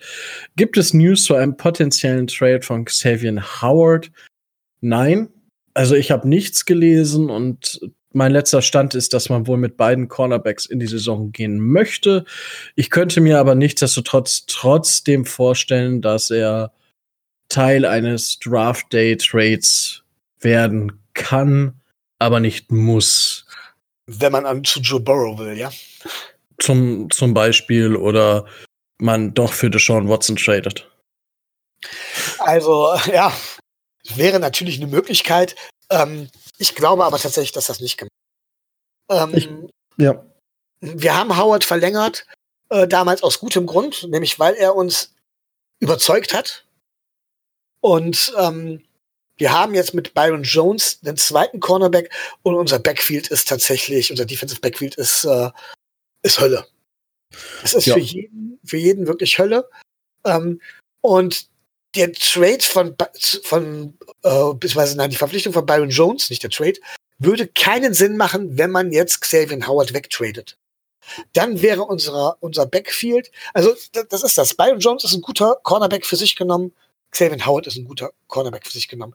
Zusammen sind sie aber besser als die Summe jedes, als die Summe der Einzelqualitäten. Das heißt von wegen, man würde ähm, auch Byron Jones verschlechtern, wenn man, äh, wenn man Xavier Howard weg, äh, wegtradet. Und da sehe ich halt keinen Sinn drin. Und nochmal, wenn man die Defense über die Coverage aufbaut, wie es die New England Patriots getan haben und wo nun mal dementsprechend Brian Flores herkommt, äh, würde es keinen Sinn machen. Ja. Also es wäre auf jeden Fall, kommt natürlich dann im Endeffekt auf den Trade an was, was man bekommt, was man abgibt. Aber ja, also es, es wäre schon schade, wenn wir ihn wirklich also, weggeben. Ich war ja kein Fan davon, Laramie Tunzel zu traden. Sage ich ganz klar. Das, das weiß, glaube ich, auch noch jeder. Und ich bin auch kein Fan davon, Howard zum Beispiel für zwei First-Round-Picks abzugeben. Weil ich sage immer noch, wir haben den Spieler geholt, wir haben den Spieler bei uns integriert, wir haben den Spieler bei uns aufgebaut. Und ein Draft-Pick ein First-Round-Pick zum Beispiel hat eine Erfolgsquote von, wenn ich das richtig gelesen habe, 60 Prozent. Es ist die Frage, wie man Erfolg definiert, aber äh, so Howard war ein Zweitrunden-Pick. Ähm, ja. Nochmal, äh, wir gehen ein großes Risiko ein, Howard wegzugeben und schwächen gleichzeitig Byron Jones. Warum sollte man? Dann würden unsere Off-Season-Moves halt keinen Sinn machen in meinen Augen. Ja gut, sie werden. Man hätte immer noch einen Top-Cornerback. Das wäre wohl die Geschichte dahinter. Aber gut, ähm, äh, lass uns da jetzt nicht allzu viel dran aufhängen in möglichen Trade-Szenarien, weil ich glaube, dann haben wir wirklich, dann haben wir, kommen wir zu keiner anderen Frage mehr, bevor du deine Stimme verloren hast. Ähm, kommen wir zur nächsten Frage und die betrifft auch die Defense. Da haben wir letzte Woche schon so ein bisschen drüber gesprochen. Und zwar, welche Linebacker bekommen die meisten Snaps, beziehungsweise gibt es Linebacker, die vielleicht ganz hinten runterfallen, halt kaum bis gar keine Snaps mehr sehen durch unsere neuen Verpflichtungen. So. Du darfst wieder, Micho. Ja, ähm, es ist die Frage, welche Rolle man für Line. Also, ähm, ich finde, man muss die Front Seven als Ganzes sehen. Beziehungsweise es wird in meinen Augen ja gar keine von sein, wahrscheinlich mit noch äh, mit fünf Defensive Backfield-Spielern anstatt vier Spielen. Ähm, das heißt, von wegen, wir haben zum Beispiel dann nur noch sechs Spieler in der Front. Und dann ist die Frage, spielt man vor, spielt man mit drei, äh, mit drei Line-Spielern und drei Linebackern oder spielt man mit zum Beispiel mit fünf Line-Spielern und einem klassischen Linebacker oder mit diesen Hybrid-Spielern und wie auch immer. Ähm, das heißt, rein theoretisch muss man die Defense-Liner noch dazu zählen, wo sechs Plätze zu vergeben sind. Und ich gebe jedem recht, der sagt von wegen, wir haben viele Linebacker. Und wir müssen gucken, wer hinten überfällt. Und für mich sind halt Spieler wie Verneu gesetzt, einfach weil wir sie geholt haben. Ich glaube, dass Landon Roberts auch kommt, weil Flores ihn einsetzen will. So. Und dann ist es tatsächlich so, dass Spieler wie Macmillan, AVG und Sam Aguavon richtig Probleme haben werden, auf Snaps zu kommen und damit vielleicht sogar das Roster zu schaffen. Ich glaube, dass Taco Charlton eher als Defense-Line-Spieler gesehen wird, aber wir brauchen, wenn wir das machen, was wir, oder wenn, wenn, wenn das so aufgebaut wird, dass, äh, dass wir dann vor allen Dingen Linebacker, klassische Linebacker brauchen, die gut covern können. Die wirklich gut covern können. Und dann fallen zum Beispiel Macmillan fällt hinten rüber. Ähm, ich könnte mir vorstellen, Baker will man dann noch behalten. Aber ähm, ja, ich glaube, da haben wir tatsächlich, da gibt's nicht viele Linebacker, die wir dann von den, von den ursprünglichen Linebackern, die wir gleich so behalten werden. Und das sehe ich als schwierig an. Glaub, glaub, glaub, glaubst du wirklich, dass wir mit dauerhaft mit fünf äh, Backfield-Spielern spielen werden? Ich glaube, dass das, ähm, das ist ja mittlerweile so, dass fast 70 Prozent war das, glaube ich. 70 Prozent der Snaps in der NFL werden mit mindestens fünf Backfield-Spielern gespielt werden. Und ich glaube, dass das bei uns auch der Fall sein wird, ja. Ja, gut, ist, also ich stelle mir da die, die Frage, wer, also ich sag mal so, wenn ich das jetzt überlege, würden wir mit, mit Howard, Jones, Rowe und Bobby spielen, Bobby McCain. Das sind so meine vier Defensive Backs. So, darüber hinaus ist halt immer die Frage, also ich, ich also ich bin wirklich gespannt, wie nachher der Snapcount aussieht, weil, also für mich zum Beispiel ist wirklich das Sam äh, Iguavone am Ende natürlich, ich meine, er hat jetzt auch nicht so, er hat halt eine starke Saison Start gehabt, ist dann abgefallen, hatte noch ein, zwei gute Spiele und dann war es das, ne? Es ist halt, ja, wie es dann manchmal so ist mit, so, äh, mit solchen Spielern der wird wenig Snaps kriegen. Andrew van Ginkel wird auch Rotational-Spieler bleiben. Äh, natürlich bei, bei Macmillan muss man gucken. Da kommt es dann halt wirklich darauf an, wie viel Prozent der Snaps man wirklich mit, mit fünf Backfield-Spielern spielt. Ich glaube, Macmillan kann der große Verlierer dieser ganzen Geschichte werden. Oh, ich denke, Rico hat in der Vorbesprechung noch keine Verlierer bei uns. naja, äh, ähm, gut. Ähm, also, um das mit den, mit den fünf Backfield-Spielern nochmal zu sagen, ist, äh, ursprünglich redet man ja von der sogenannten Base-Defense und dann hat man immer geredet von einer 3-4 oder 4-3. Also, ob man vier Line-Spieler und drei Linebacker dahinter hat, verkehrt. Das wäre ja. die sogenannte Base-Defense. Das hat sich in den letzten Jahren in der NFL, ich würde mal sagen, in den letzten zehn Jahren komplett gewandelt. Mittlerweile ähm, ist es wirklich so, dass eigentlich der Slot-Cornerback, der eigentlich immer in der sogenannten, das, also das bei den meisten Teams die Nickel Defense, also mit Slot Cornerback, fünf Defense Backfield Spieler, die eigentliche Base Defense ist, wo du halt eben 70 Prozent deiner Snaps drin verbringst. Ich glaube zwischen 60 und 70 Prozent. So wird diese Base Defense definiert. Und dieses klassische 3-4 oder 4-3 gibt es nicht mehr. Das wird immer, diese, diese klassische von Seven, die stirbt immer nicht aussterben, aber sie wird, sie bekommt immer weniger Snaps, weil halt die Situationen eindeutig immer passlastiger sind. Und allein diesem Trend können wir uns, glaube ich, nicht verwehren. Du brauchst also Spieler, die, ähm, die gut covern können. Ähm, oder die beides können. Du brauchst deswegen sind diese Hybrid Hybrid-Safeties so, äh, so beliebt mittlerweile. Hybrid-Spieler, die im Prinzip alle spielen können, die in jeder Situation ihren Wert haben. Der klassische Linebacker wird, glaube ich, dementsprechend sowieso generell immer mehr aussterben. Äh, was heißt aussterben? Er wird immer mehr an Bedeutung verlieren. So. Ähm, und da haben wir halt verdammt viel von. Mhm. Also wird es dem klassischen Linebacker quasi so ergehen wie dem Fullback. Ja, wie dem Running Back. okay. Aber die Diskussion wollte man also einfach das, einfach nur, dass, dass, dass der an Bedeutung verlieren wird. Ja. Die werden Linebacker, also es gibt die meisten Linebacker, sowas wie halt eben Taco Charlton, der ja offiziell Linebacker ist, ähm, oder ein Kyle Neu, offiziell Linebacker, aber mehr als Pass-Rusher, beziehungsweise als so ein Hybrid zwischen Linebacker und Linespieler. Da werden diese Spieler wird es vermehrt geben, um sie einzusetzen. Und dann am besten noch, wenn sie zusätzlich noch einen Wert in Coverage haben. Ja. Ähm, diese Spieler wird es vermehrt geben und da wird die Entwicklung, glaube ich, auf Linebacker auch hingehen auf Dauer. Ja, das könnte ich mir vorstellen. Gut. Äh, ich denke, dass das reicht zur Einschätzung unserer Situation. Da reicht das? Also, das haben wir, denke ich mal, gut abgehandelt. Also, um das, um das vielleicht nochmal ganz klar zu sagen, äh, wir haben viele nominelle Linebacker. Äh, meiner Meinung nach werden die Linebacker-Snaps weniger werden. Und Spieler wie AVG, Sam Egwavon, Macmillan, aber auch Vince Beagle oder auch vielleicht Jerome Baker werden mit zumindest mit deutlich weniger Snaps leben müssen. Und da kommt nochmal meine Kritik. Äh, man hätte auf diese Spieler aufbauen können, man hätte mit den Spielern arbeiten können, aber man hat ihnen Kyle van Neu, meiner Meinung nach auch Landon Roberts, vor die Nase gesetzt. Ähm, die wird Flowers einsetzen wollen, weil er sie kennt, weil sie das System kennen, das er spielen will. Und die anderen werden Snaps verlieren.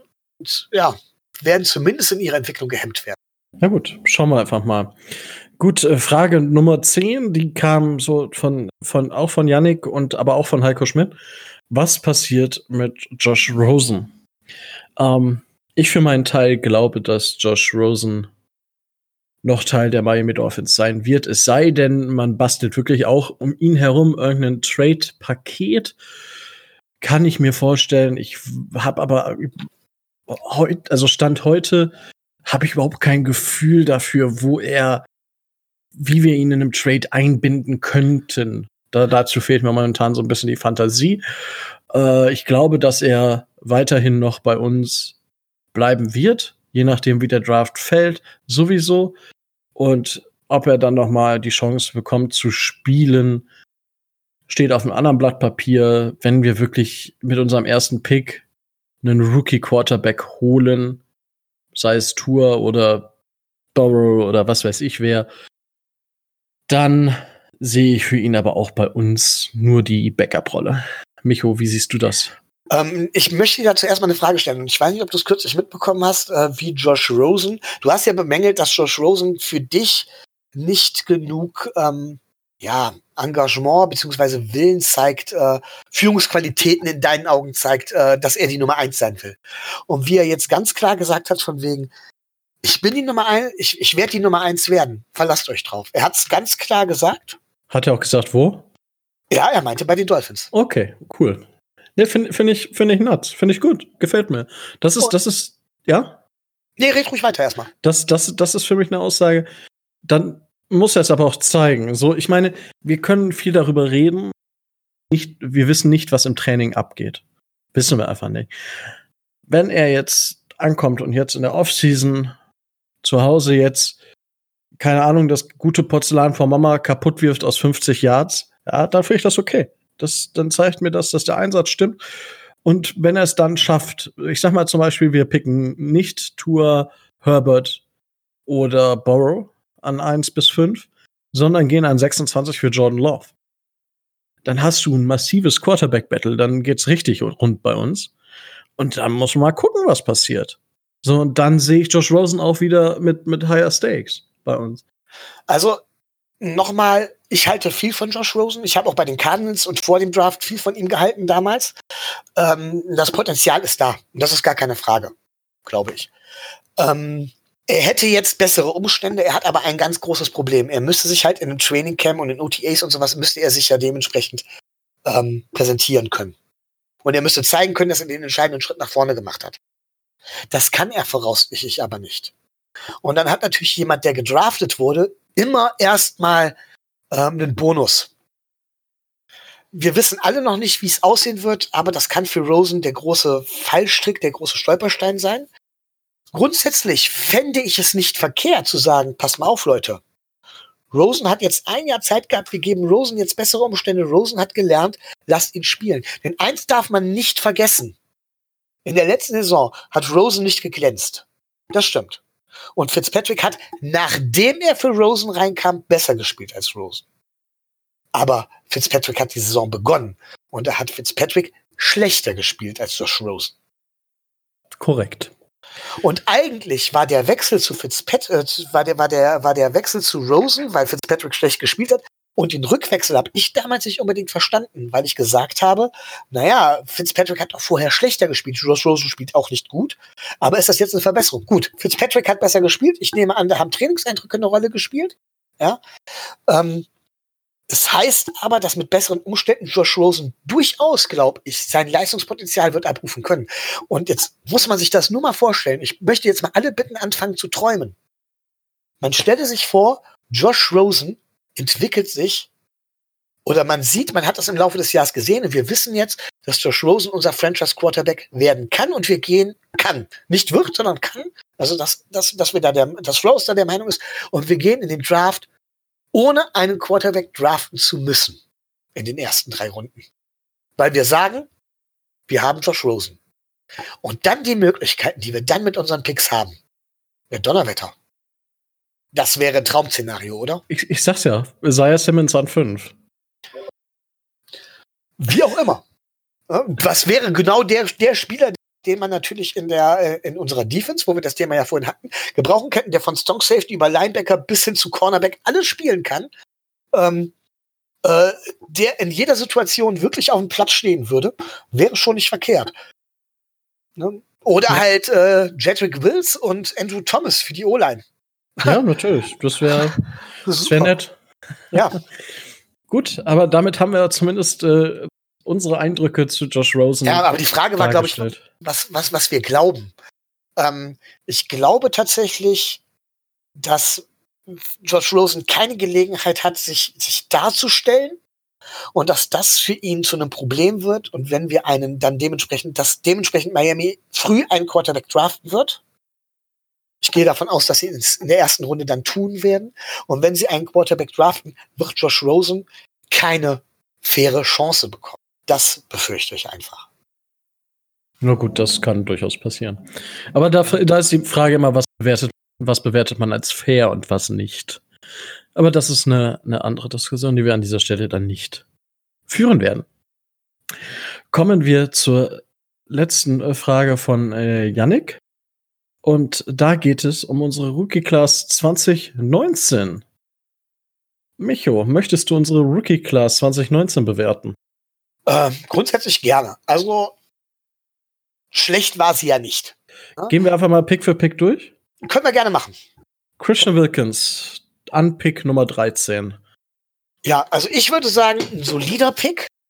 Ähm, jetzt nicht das, was man flashy nennt, also jetzt nicht irgendwie der Spieler, der super herausgestochen. Ähm, es ist mhm. jetzt auch nicht der Spieler gewesen, der in einem zugegebenermaßen aber auch sehr schlechten Team dementsprechend äh, äh, jetzt den ähm, den Megaschritt nach vorne machen konnte oder mega auffällig war, aber er ist sehr solide mit Potenzial nach oben und ich würde immer noch sagen, das ist ein guter Pick. Stand jetzt würde ich nach der Leistung, die er gebracht hat, sagen, es war vielleicht kein Top 3, äh, kein Pick für 13, er wäre normalerweise von der Leistung her irgendwo in den 20 gewesen. Aber da sollte man auch nicht so urteilen, eben weil das Team generell ja nicht so gut war. Korrekt, sehe ich, sehe ich äh, fast ähnlich. Ähm, was bei mir natürlich dann, oder was ich sage, was, äh, was noch eine Rolle spielt, ist, dass er natürlich von seiner Art und Weise dem Team natürlich auch gut tut. Ja, dass er von seiner Attitude einfach ein Spieler ist, der ein Leader sein kann. Das, denke ich, sollte man definitiv noch mit einfließen lassen. Gut, gehen wir zu unserem nächsten Pick. Der war dann in Runde 3. An 75 haben wir unseren Guard Michael Dieter gedraftet. Da würde ich zuerst gerne mal deine Meinung hören, äh, weil das ist ja ein Homeboy für dich.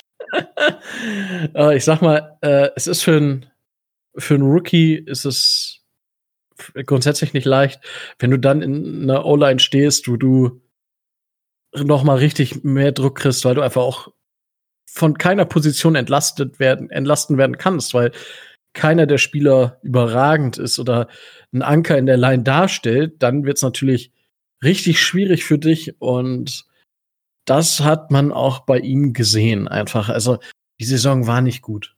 Es war einfach keine gute Saison. Nichtsdestotrotz würde ich ihn gerne in der Line sehen, wo er vielleicht nicht der Anker ist, beziehungsweise wo er sich an anderen Spielern auch orientieren kann. Sei es zum Beispiel an einem Tackle, der in der ersten Runde gedraftet wird oder so. ich denke, das macht einen Spieler dann immer noch besser. Ja, weil es gibt ja immer, es gibt immer Spieler, die ein Team mitreißen, es gibt immer Spieler, die durch Umstände besser werden. Und ich denke, wenn wir jetzt eine vernünftige Line aufbauen, kann Dieter da definitiv auch eine vernünftige Rolle spielen.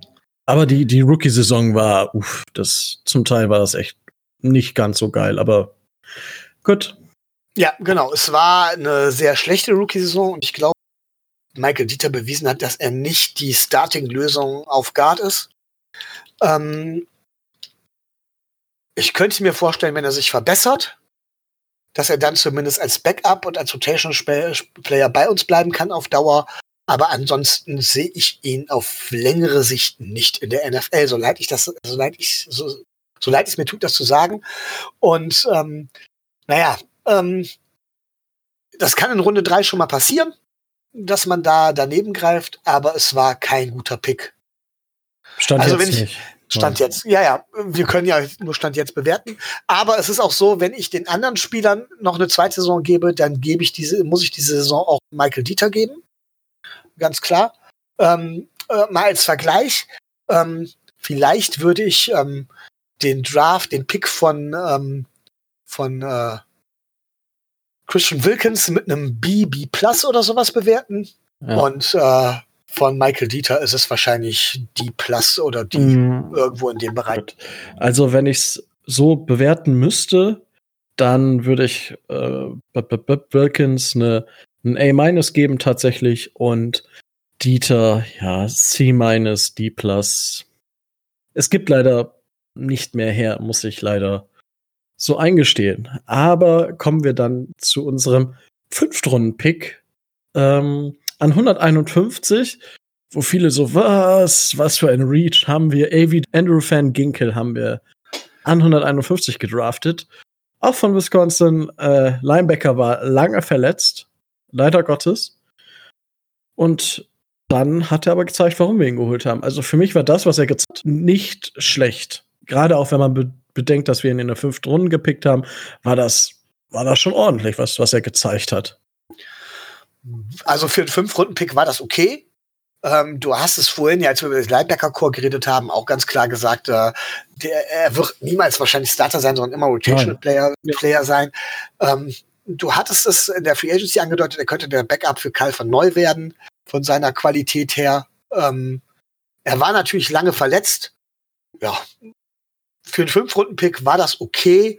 Dementsprechend würde ich den Pick jetzt im Moment mit C bewerten. Wow. Gut, da, also, wenn ich überlege, wie lange er verletzt war und was er daraufhin gezeigt hat, würde ich definitiv ein B geben. Ja, kann man sich, also B-, da kann man sich natürlich drüber streiten. Natürlich. Ob, ob C plus oder B minus, aber. Gerade wegen der Verletzung ist es halt schwierig, zu es zu bewerten. Aber auch da kriegt er ein zweites Jahr, aber ich befürchte halt eben, und das habe ich in der Agency und gerade eben auch schon mal gesagt, dadurch, dass Kyle van Neu jetzt geholt wurde und ihm vor die Nase gesetzt worden ist, wird es auch nicht mehr sein. Und dann ist die Frage, hätte man den Fünf-Runden-Pick nicht besser für was anderes ausgegeben? Ähm, ja, gut, das, das ist dann immer die Frage. Aber ich weiß nicht, Blake Cashman, New York Jets wurde, wurde später zum Beispiel gedraftet. Wäre natürlich genau dasselbe gewesen. Um, ja, aber gut, das ist jetzt mühselig. Jetzt ja, ja. die jetzigen Free Agents in die Draft-Analyse im letzten Jahr. Das, das, stimmt. Ja, gut, gut, das stimmt.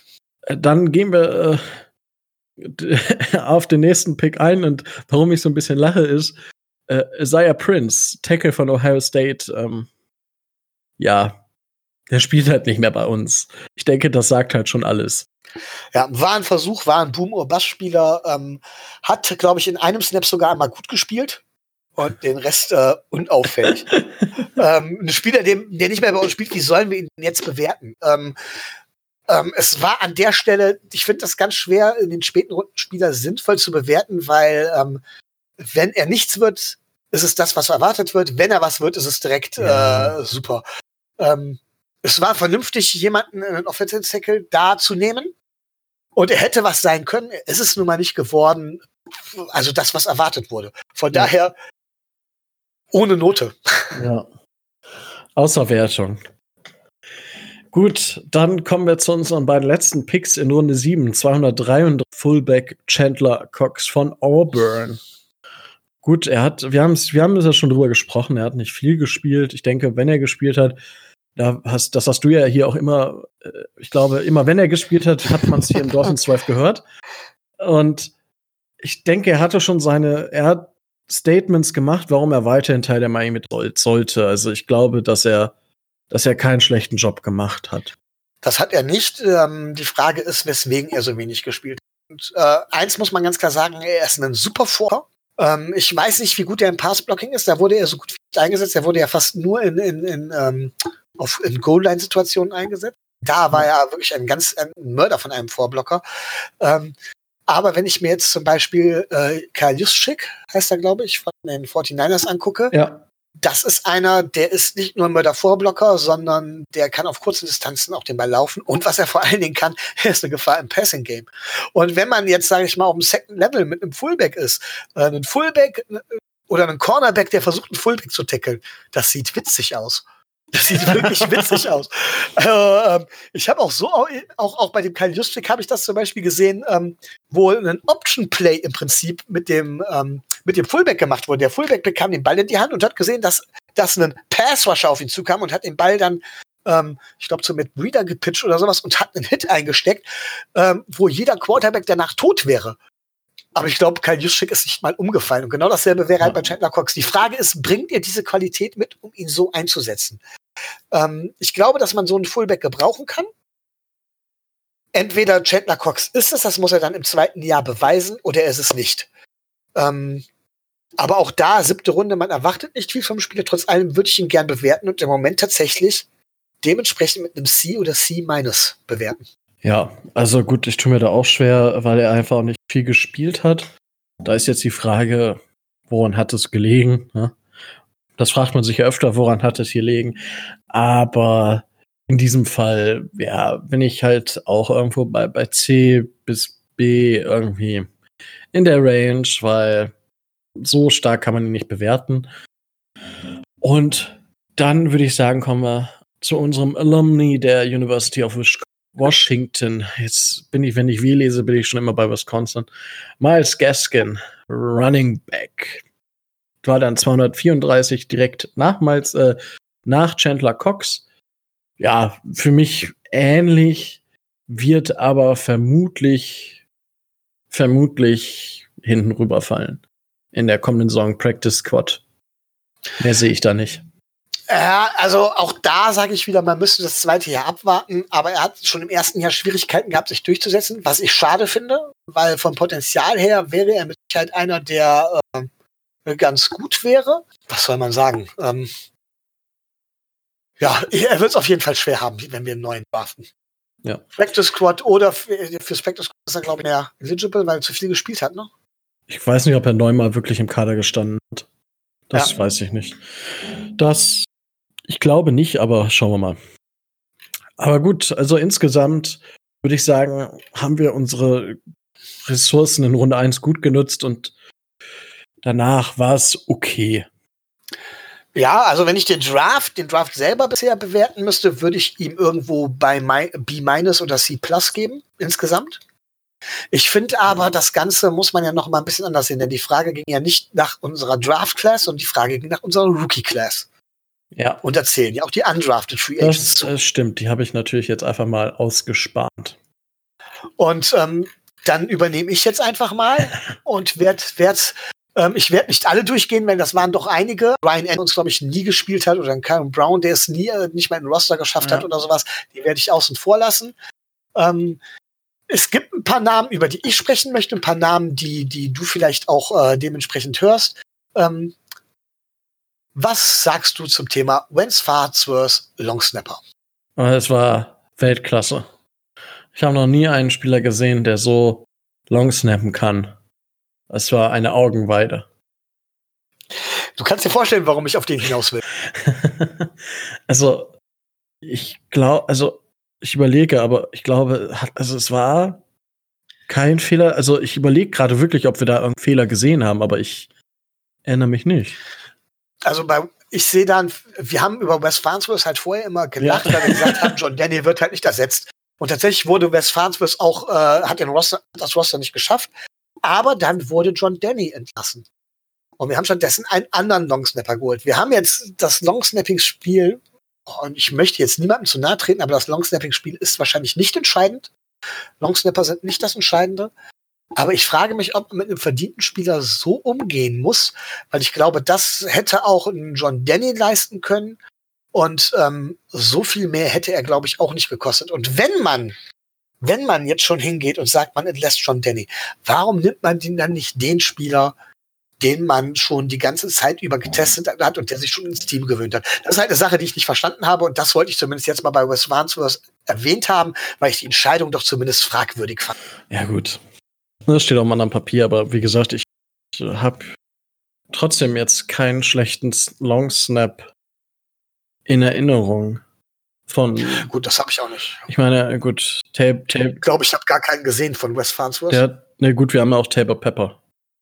Ja, gut. Das ist ja unser Long Snap. Ja. Deswegen. Gut. Montre Hartage, Cornerback.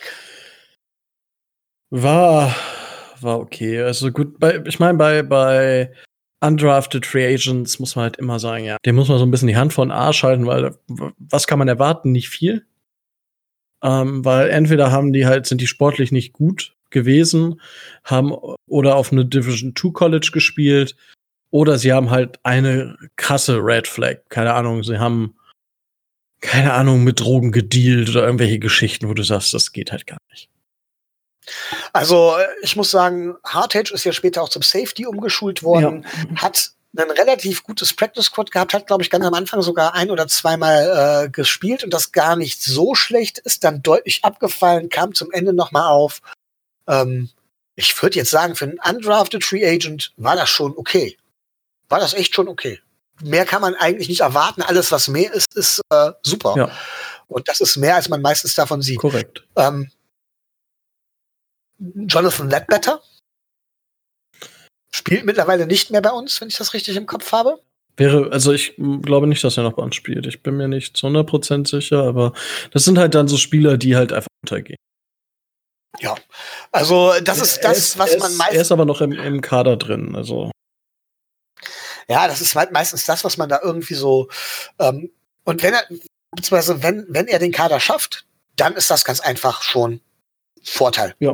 würde ich sagen. So, und dann kommen wir zu einem, zu einem Spieler, wo du jetzt vielleicht ganz anders reagieren wirst. Der Spieler heißt Nick Needham.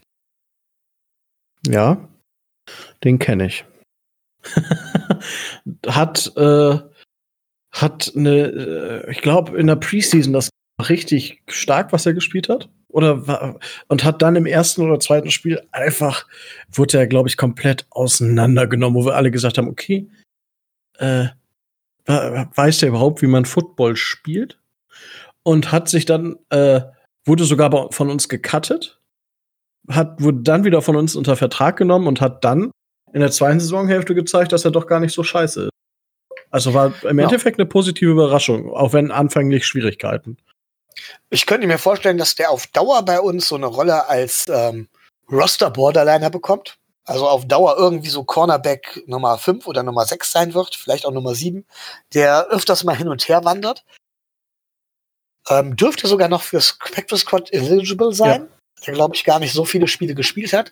Ähm, war aber definitiv mehr, als man von einem Undrafted Free Agent erwartet und eine äußerst positive Überraschung.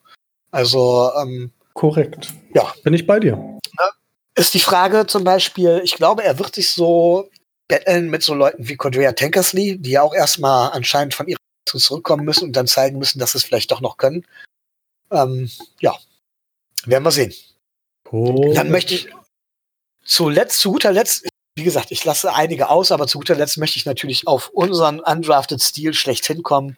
Preston Williams. Ja, war war, äh, hatte, glaube ich, wegen Personal Issues die Red Flag, wenn ich mich richtig erinnere. Und, aber ich meine, bis zu seiner Verletzung war das halt stark.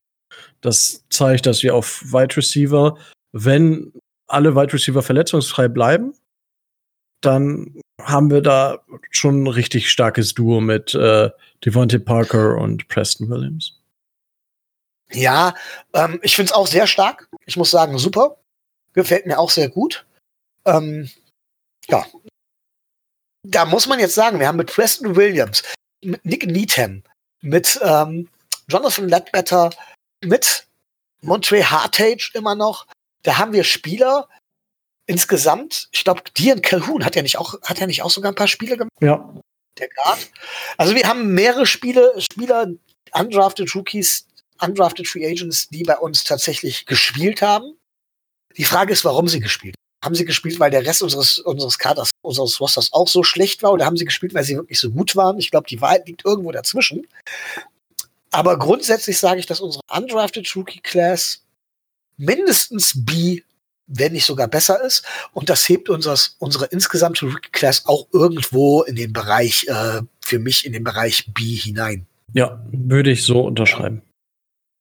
Cool. Okay. Wunderbar. Da haben wir das auch. So, dann kommen wir zu einer Frage von Heiko Schmidt, ob es News bezüglich Albert Wilson geht. Albert Wilson ist ja, wo wir gesagt haben, ja, cooler Spieler, aber ist ein bisschen teuer. Kostet uns, wenn wir ihn cutten, nicht viel. Also wir kriegen da fast 10 Millionen wieder bei raus. Und bis jetzt hat sich da nichts getan. Ich weiß nicht, ob wir ihn cutten werden weil die Kohle haben wir. Also, wenn wirklich was Schlimmes passieren sollte, kann man ihn natürlich immer noch entlassen. Aber ich weiß nicht, ob man es nicht schafft, einen Vertrag auszuhandeln, der die Kondition vernünftig darstellt für die Leistung, die er zeigt. Ähm, oder ob er vielleicht sogar woanders hin möchte und deswegen nicht verlängern möchte. Das könnte ich mir auch vorstellen. Wenn man an die Jets denkt, zum Beispiel. Weil ich denke, wenn wir, wenn wir ihn cutten, ich weiß nicht, ob wir ihn wieder sein werden. Ich kann mir vorstellen, dass die Jets ein recht gutes Angebot machen werden. Gerade weil sie ich glaube, Andy Robert, weil sie ja jetzt noch wen verloren haben. Ja, ähm, ich glaube tatsächlich auch, Albert, also ich bin ja bekennender Albert Wilson-Fan. Äh, er hatte seine schwere Verletzung, Hüftverletzung, ist für einen Spieler wie Albert Wilson halt komplett sehr, sehr schwer, davon wiederzukommen. Er hat zum Ende gezeigt, dass er auf dem Weg ist, wieder der Alte zu werden. Aber er bringt natürlich nicht die Leistung, die ähm, ja, die sein Gehalt äh, rechtfertigt im Prinzip.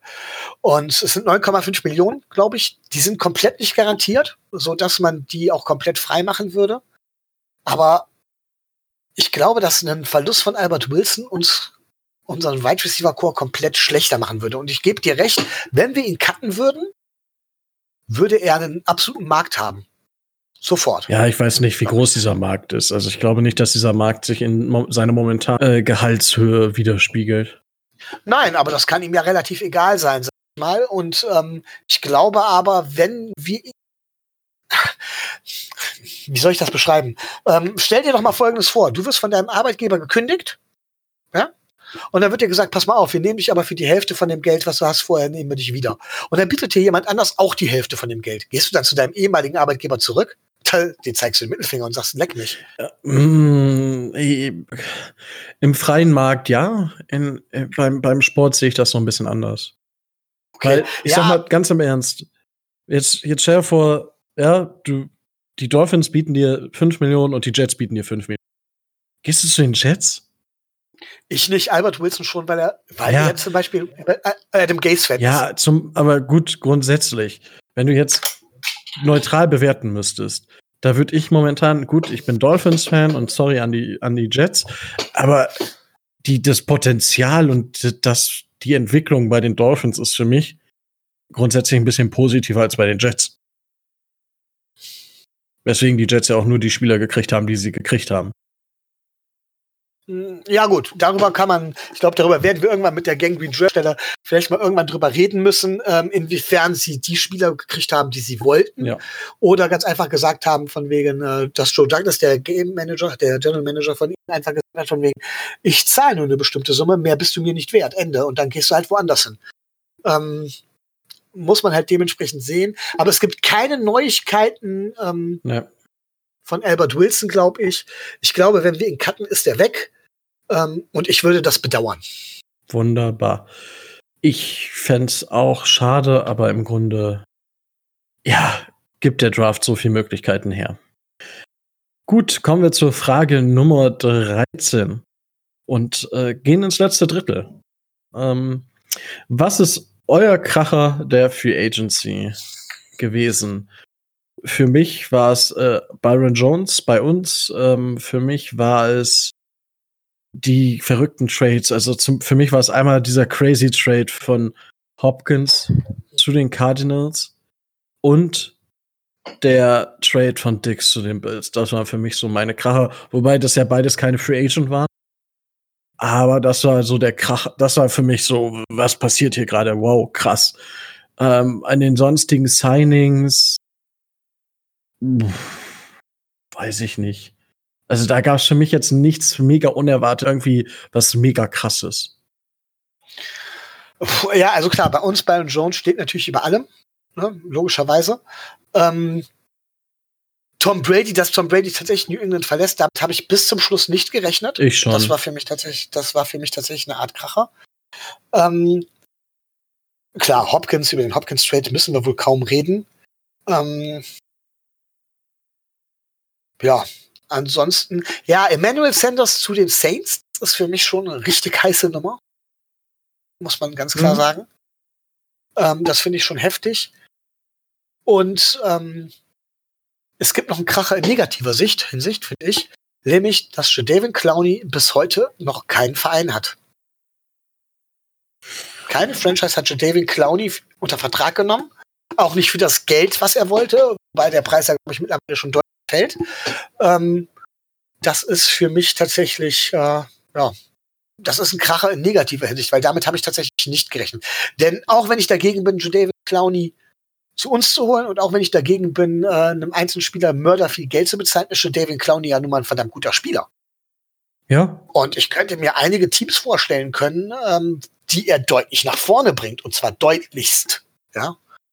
Aber. Ja, ich glaube, bei, bei Clowney liegt es einfach daran, dass er mit vielen Franchises verhandelt und dadurch bis jetzt noch kein, kein Agreement gefunden hat.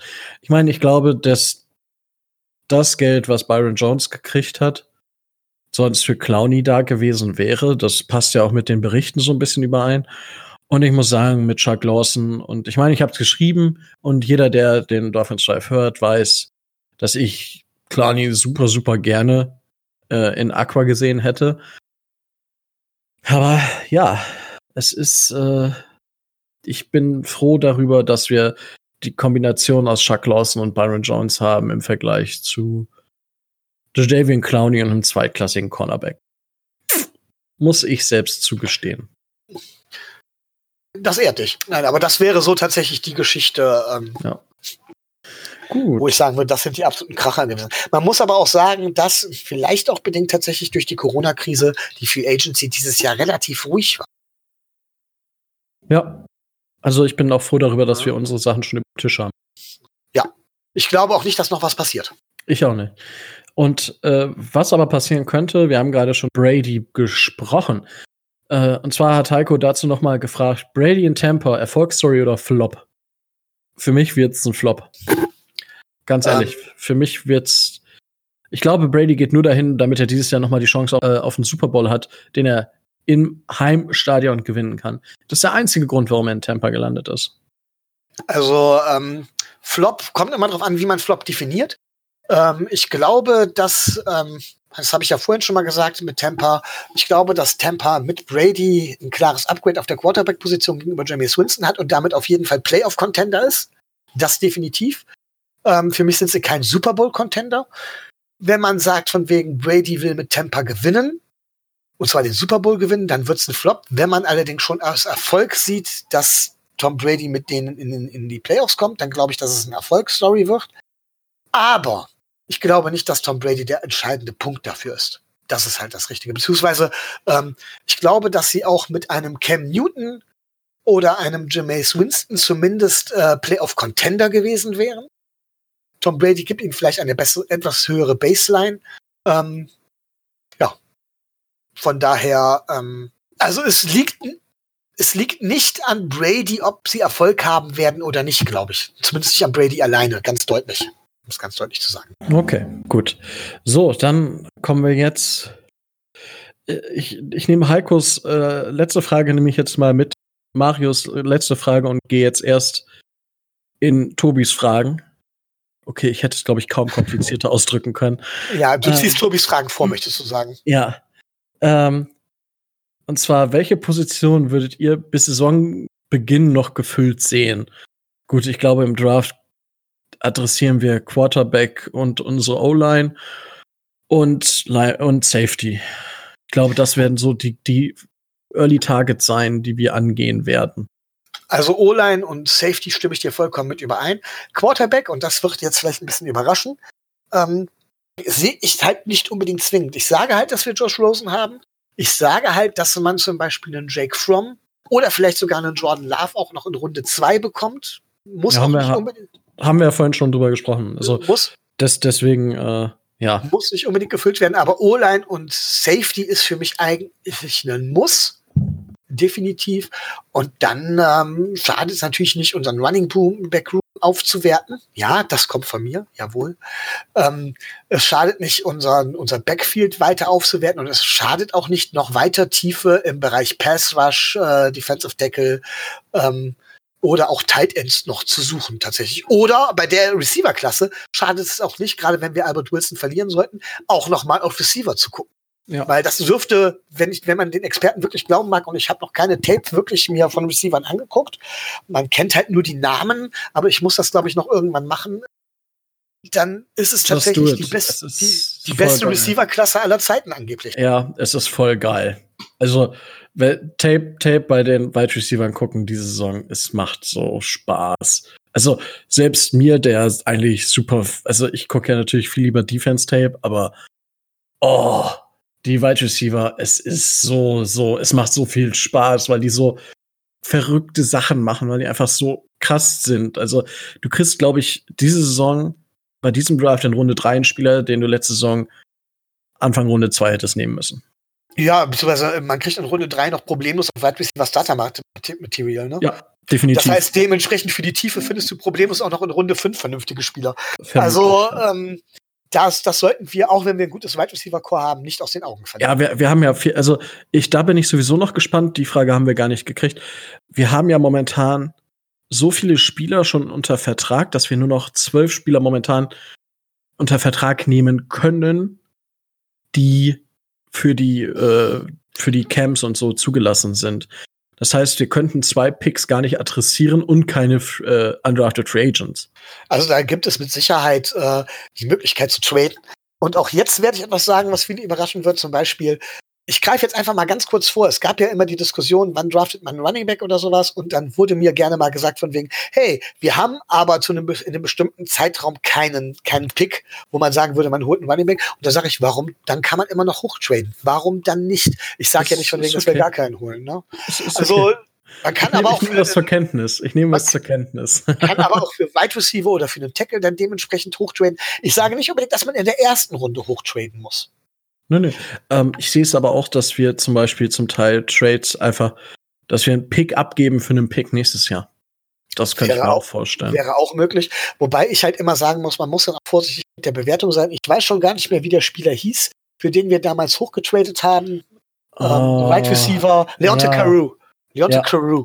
Ähm, da haben, Ne? Ist auch nie was geworden. Nochmal, die, die Quoten im Draft in den frühen Runden liegen bei 60 Prozent, in den späten Runden deutlich drunter. Ähm, da muss man auch immer die Kirche im Dorf lassen. Und äh, ja, ich glaube, dass wir viele Spieler, die wir letzte Saison gesehen haben und die uns letzte Saison überrascht haben, nächste Saison halt eben gar nicht mehr im Roster sehen werden. Dementsprechend. Zum Teil denke ich, das ist korrekt. Gut, dann haben wir die Frage auf jeden Fall. Also ich glaube auch nicht, dass wir äh, durch Free Agents unseren Kader aufbessern. Ich glaube, das, was jetzt noch kommt, wird undrafted Free Agents, also ja, das, was nicht im Draft gedraftet wird, sein und halt durch unsere Draft Picks gefüllt werden. Ich glaube nicht, dass wir noch Free Agents direkt verpflichten vor dem Draft. Glaube ich nicht. So, äh, Micho, jetzt hat der Tobi, weil Tobi ist ja nicht da. Deswegen kann er uns ja dann auch mal so eine Frage stellen wie, welche, Motiv welche Motivation haben wir, uns zwei bis vier Stunden jede Woche hinzusetzen und äh, einen Podcast aufzunehmen? ja, welche Motivation? Ähm, das ist schwer. Ähm, das macht betroffen. Nein, es ist schwer, weil ich nicht weiß, wie ich es ausdrücken soll. Ähm, ich hole was weiter aus und werde dabei auch ein Nähkästchen plaudern. Die meisten wissen es. Ähm, und zwar, und Grüße gehen an der Stelle tatsächlich auch raus, ähm, hat mich damals Chris Görtler ja gefragt, ob ich bei ihm im Livestream mitmachen möchte. Und so ist das Ganze gekommen. Es, er hat wohl damals mitbekommen, dass ich mich sehr mit dem Thema Taktik und ähm, Aufstellung und so weiter und Schemes und so weiter beschäftige und wollte mich als Experten haben. Und da fühlte ich mich natürlich im ersten Moment gebauchpinselt und hatte Schiss. Gerade weil es live war. Und darüber haben wir uns dann ja kennengelernt und dann ist das mit dem Livestream aus diversen Gründen ja auseinandergegangen. Und dann haben wir uns irgendwann überlegt, wir unterhalten uns doch trotzdem weiter.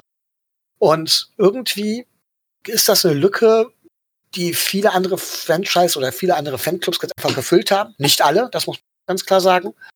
Ähm, vielleicht gibt es ja Leute, die darüber gern, die da gerne zuhören würden. Vor allem, weil das Schreiben zum Teil echt umständlich ist.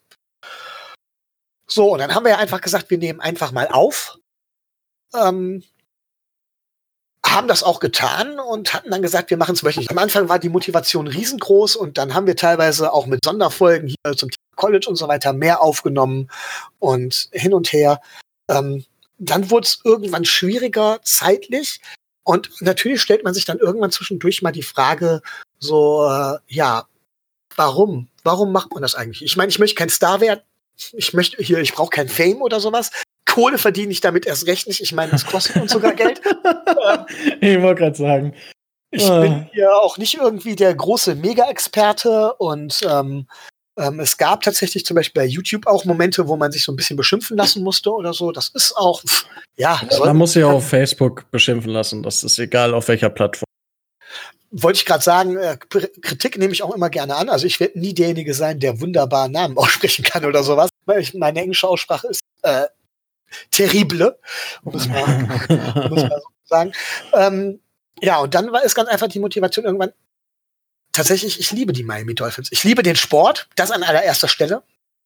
Ich liebe den Sport und ich liebe die Miami Dolphins und ähm, ich bin nicht unersetzbar. Wenn ich es nicht machen würde, würde es jemand anders machen. Ähm, aber ich glaube, dass der Sport und die Miami Dolphins in Deutschland sowas wie einen Podcast einfach gebrauchen können. Ob der jetzt gut ist oder nicht, darum geht's gar nicht, aber einfach, dass es da ist. Und dafür mache ich das. Ich mache das nicht für mich, ich mache das nicht für irgendwelche Fans, ich mache es für den Sport. Und ja, natürlich habe ich auch Spaß, mich darüber zu unterhalten, gerade auch mit euch. Ja, es ist nicht immer leicht, weil ich ja mich ja immer gegen euch durchsetzen muss. Aber ähm, auch das macht zum Teil Spaß. Ähm, nein, es macht nicht nur zum Teil Spaß, es macht Spaß. Und ähm, die Regelmäßigkeit, das ist das, was manchmal schwerfällt. Ähm, aber dafür sind wir zu dritt und sind auch offen für alles andere und ja, dementsprechend mag ich die Atmosphäre und mag es der Community was zurückzugeben. Ich glaube, ich hoffe, ich habe es halbwegs vernünftig ausgedrückt. Ich finde, es ist sehr schwer in Worte zu fassen. Hast du, es war wunderschön. Nee, also bei, bei mir ist es ja ähnlich. Also gut, dadurch, dass ich halt viel College, oder was heißt viel? Es gibt viele Leute, die viel mehr College gucken, aber gut, ich gucke halt ein bisschen mehr College als der Durchschnitt vielleicht. Und dadurch habe ich ja meinen Weg damals in den Livestream gefunden und es war auch eine coole Geschichte, ist dann halt leider auseinandergegangen. Ähm, ja, und äh, wie, wie, wie du schon gesagt hast, es ist halt einfach dass wir uns ja weiter unterhalten haben und einfach gedacht haben, okay, was können wir tun? Was ist sinnvoll und was machen andere? Und ich meine, jetzt gibt es ja 120.000 auch allgemeine NFL-Podcasts. Jetzt hat ja jeder von RAN hat ja seinen Podcast, was auch cool ist. Und was mir aber dabei immer fehlt, ist, ist so das Spezifische zu den Teams. Also das, da hat man halt dann mal so zwei, fünf, vielleicht auch mal 20 Minuten in einem Podcast, wo dann über die Dolphins oder über die Jets oder über wen auch immer geredet wird. Und das finde ich halt interessant und äh, dadurch, äh, ja, da, da kommt man aber nicht so tief rein. Einfach weil, weil, ja, weil einfach die Leute da noch nicht so tief in der Materie. Das, deswegen finde ich so Team-Podcasts halt eigentlich noch cooler weil da kann ich mich dann spezifisch informieren. Und für mich ist das hier einfach, es macht mega Spaß. Ich lerne super viel, weil ich zum Teil einfach auch gar keine Ahnung habe. Ich meine, das wird mir tagtäglich vorgeworfen. Na, Spaß beiseite. Also es gibt viele Dinge, über die ich weniger weiß als Leute, die diesen Sport über Jahre gespielt haben oder halt Trainer sind oder sonst was. Und das, das nehme ich auch zur Kenntnis. Deswegen bin ich ja auch hier, um zu lernen und das, was ich weiß, zumindest weiter zu tragen und wenn ich was Neues lerne, das auch dann weiter zu tragen. Und ja, also mir macht es einfach Spaß, so, so einen Podcast auch zu machen und äh, der Community so was zurückgeben zu können. Und ja, deswegen halt, das Ding lebt ja auch nur, weil die Community da ist. Ich meine, machen wir uns nichts vor, wenn, wenn, wenn jetzt wirklich keiner zuhören würde, dann würde ich sagen, okay, wir brauchen es nicht.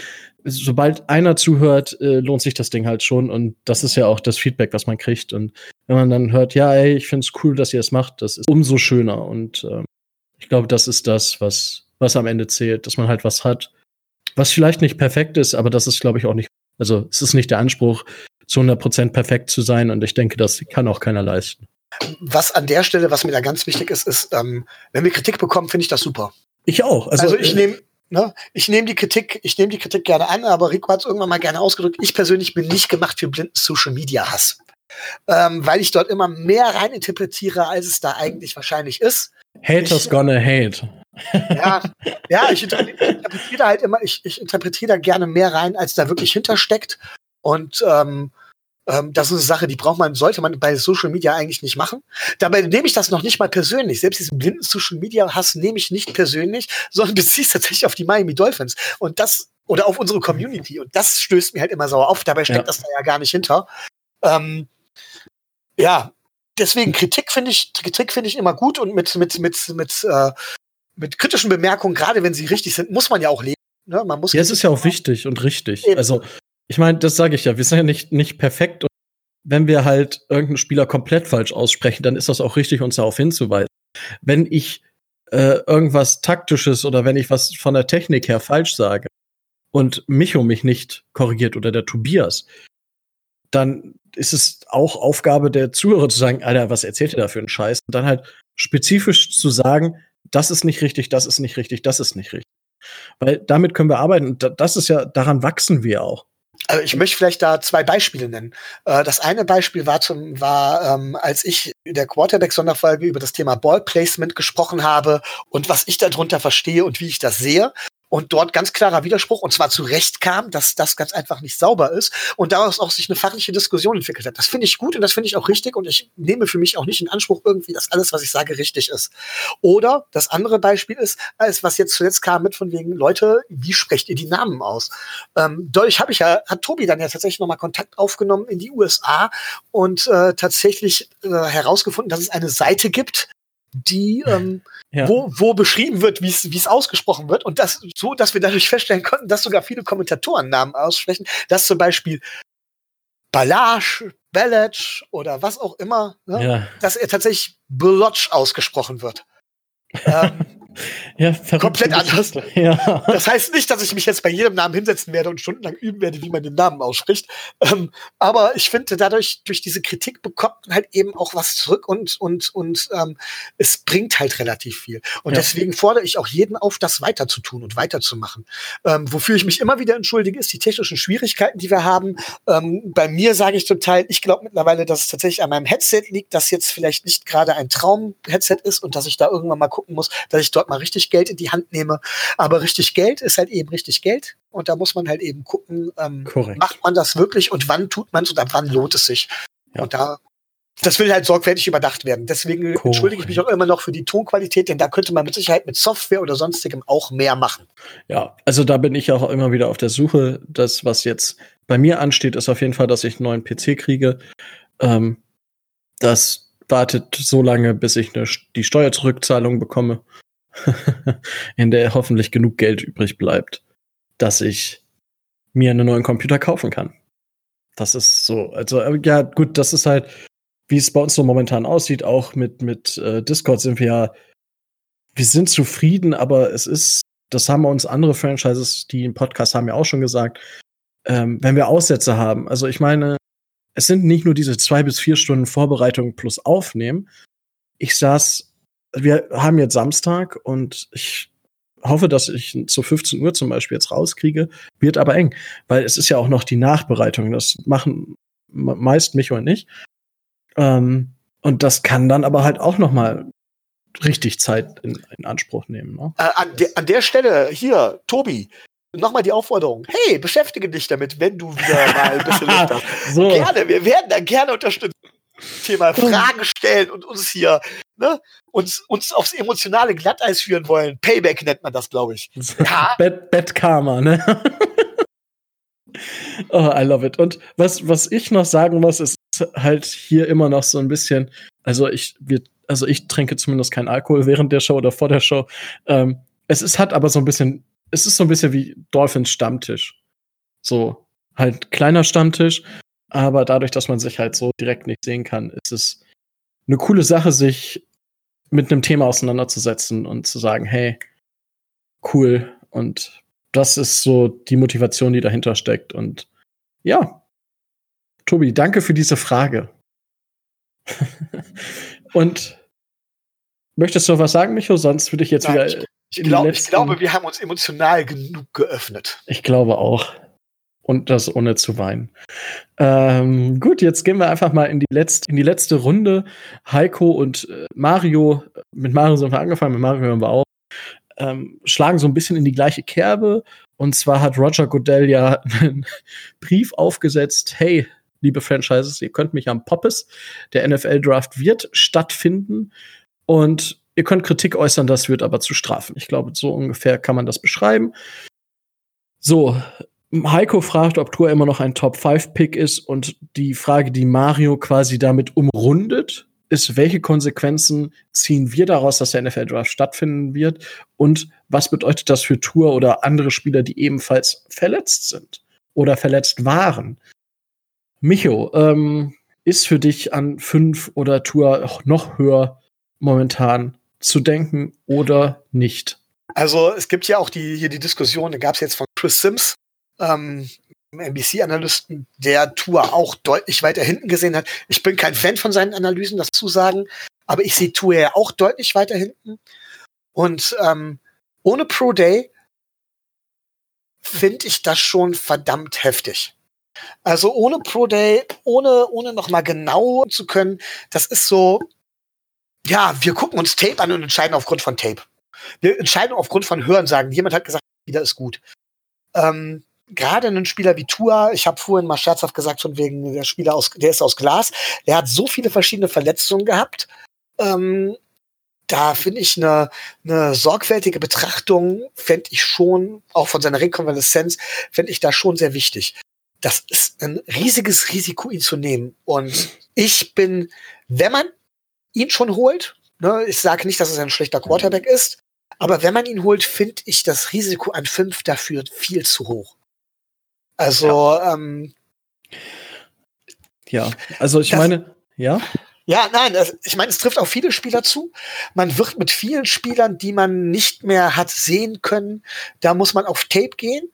Und das ist generell das Risiko. Ich glaube, dass ausgerechnet in diesem Draft dementsprechend die Treffer, Trefferquote deutlich geringer sein wird. Ähm, als sonst, also deutlich geringer als diese üblichen 60 Prozent ähm, dass man sich viel auf Hörensagen, auf Bauchgefühl verlassen muss. Man kann die Spieler nicht so gut bewerten. Und da ist dann halt eben äh, Tour dann noch mal ein zusätzliches Risiko. Einfach. Die Leute loben uns ja immer, beziehungsweise ich finde, dass wir meist so zwei sogar oder drei verschiedene Meinungen in eine Diskussion reinbringen, weil wir ja oft einfach auch unterschiedliche Standpunkte haben und mit in Diskussionen reinbringen, ähm, was ich auch super cool finde. Hier muss ich aber sagen, ich tue mich langsam schwer. Wir haben Last Minute, was wir mit Jordan Love geschafft haben, äh, versucht, Tour einzufliegen. Nach, äh, nach Miami, um ihn noch mal zu testen vor Ort. Hat nicht geklappt. Schwierig. Ich weiß es nicht, ob ich. Es gibt Simmons oder so, oder Trade Back oder ein Wills, Wirfs, wem auch immer man an fünf pickt ist momentan sicherer Pick als Tour. Ich meine, es gibt zwar dieses Video, wo er sich wieder bewegt und wirft, aber das sind auch nur Videoschnipse. Sorry. Und oh, ich die letzte, ich habe die letzten Tage drüber nachgedacht, so was machen wir? Hm. Ich weiß es nicht. Ich wäre fast froh darüber, wenn die Chargers jumpen und äh, Tour nehmen. Da hätten wir diese Diskussion nicht. Nee, dann würden wir wahrscheinlich auf Herbert gehen, oder? Den du ja nicht so magst. Den will ich auch nicht an fünf. Ich, da würde ich lieber Simmons nehmen. Ich bin halt ein also, Fan von Simmons, sorry. Aber es ist. Es ist eine super schwierige Situation. Ich, ich sehe halt folgendes Problem. Wir haben, ich versuche das jetzt nochmal mit auf die Free Agency zu ziehen. Wir haben, ähm, wir haben jetzt in der Free Agency tatsächlich meiner Meinung nach Win-Now-Moves gemacht. Wir haben extrem, extrem hoch äh, ex und eine Karte extrem, ja, loaded. Also wir haben, wir haben Spieler dazugeholt. Wir haben im Prinzip versucht, sehr viel, ähm, ja, äh, sehr viel Lücken gerade in der Defense zu schließen und uns direkt relativ schnell nach oben zu bringen. Das heißt, wir haben den langsamen Rebuild beiseite geschoben und versuchen den schnellen Rebuild. Und da ist halt ein entscheidendes Puzzlestück der Quarterback. Man kann jetzt natürlich sagen und argumentieren, das wäre das Beste, dass wir sagen, wir haben das getan, weil wir gesehen haben, dass Rosen so weit. Das wäre super. Klar. Aber wenn das nicht der Fall ist, muss der Quarterback-Pick sitzen. Der muss einfach sitzen und der muss mehr sitzen als bei, bei vielen anderen Teams, einfach weil wir vom langsamen Rebuild auf einen, auf einen schnellen Rebuild umgeschwungen sind. Weil wenn der Pick nicht sitzt, also wenn wir uns mit, mit einem Quarterback einen absoluten, zum Beispiel mit Tour jemanden holen, der nur 20 Prozent der Spiele äh, gesund ist, so nach dem Motto, böse gesagt, äh, dann haben wir im Prinzip die letzt, das letzte Jahr umsonst gelitten. Wirklich komplett umsonst und werden auch wahrscheinlich auch dieses Jahr leiden. Ähm, und haben dann wahrscheinlich, weil unsere Defense zu stark ist, äh, im nächsten Jahr auch nicht die Chance einen Top-Pick. Und dürfen dann vielleicht wieder von vorne anfangen. Na gut, wir haben immer noch die, die Texans, äh, die für uns Trevor Lawrence sichern. werden wir ja sehen. Die sind ja nur ein Kreuzband. Aber ähm, dementsprechend ist für uns das Risiko glaube ich, noch mal höher als zum Beispiel für die Chargers. Weil die Chargers halt nicht so, so alles auf eine Karte setzen müssten, rein theoretisch. Und auch, auch für die, für die Panthers oder für die Jaguars, die alle könnten mit einem Risiko Tour leben, weil das für die jetzt im Moment nicht für das nächste Jahrzehnt entscheidend ist. Für mich ist dieser Tour-Pick oder dieser Quarterback-Pick generell aber entscheidend. Gerade nach der jetzigen Free Agency. Da ist Tua schon ein verdammtes Risiko. Und wenn man ihn dann noch nicht mal testen kann, erhöht das das Risiko einfach nur. Und wenn man das Lotteriespiel eh schon so, so ein Lotteriespiel macht, also ich sag mal so, ja, das ist, wie hoch ist die Chance? Ich, also ich finde, ich finde, ich finde die Chance, dass Tour einschlägt oder dass unser Pick, unser Quarterback generell einschlägt, ist von 60 Prozent auf vielleicht 50 Prozent gesunken. Und dann, wenn man noch das Risiko bei Tour dazu nimmt, haben wir vielleicht noch eine Chance von 35 Prozent. Geht's gut, ist alles prima. Aber 35 Prozent, das ist so die Chance, die ich einschätzen würde, dass, dass ein Tour wirklich bei uns einschlägt, dass es wirklich passt. Puh, das ist schon hochgepokert. So. Schauen wir einfach mal. Jetzt habe ich mich, glaube ich, sehr oft wiederholt. Alles gut, aber so ist das manchmal. Ja, ich, ich sehe es einfach her. Und äh, Mario hat noch nach anderen Spielern gefragt. Ähm, ich bin vorhin mal so ein bisschen im Kopf durchgegangen.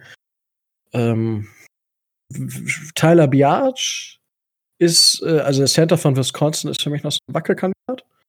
Ähm, für mich tatsächlich ein Spieler, der aus der ersten Runde rausleiten kann, weil auch er hat zwar viel gespielt, hat jetzt aber auch ähm, beim Combine zum Beispiel nicht performt, weil er sich da dann noch mal äh, einer unter beziehungsweise ich weiß ja Operation war es glaube ich nicht, sondern einfach nur eine lokale ähm, Geschichte hat machen lassen. Aber für den wäre der Pro Day auch super interessant gewesen. Und äh, ja, das ist also manchen Spielern wird das wirklich schaden. Das heißt aber auch, dass die Trefferquote in späteren Runden höher sein wird, wenn die Trefferquote in der ersten Runde nicht so hoch ist. Wollen wir es dementsprechend, also wollen wir es dementsprechend hoffen, aber es ist ja jetzt viel mehr Glücksspiel und weniger Können dabei. Generell ja, beim Draft. NFL-Draft halt, ne? Ja, das ist nicht umsonst immer Lotterie. Äh, aber in einem gewissen Maße hat man sich ja zumindest informieren können.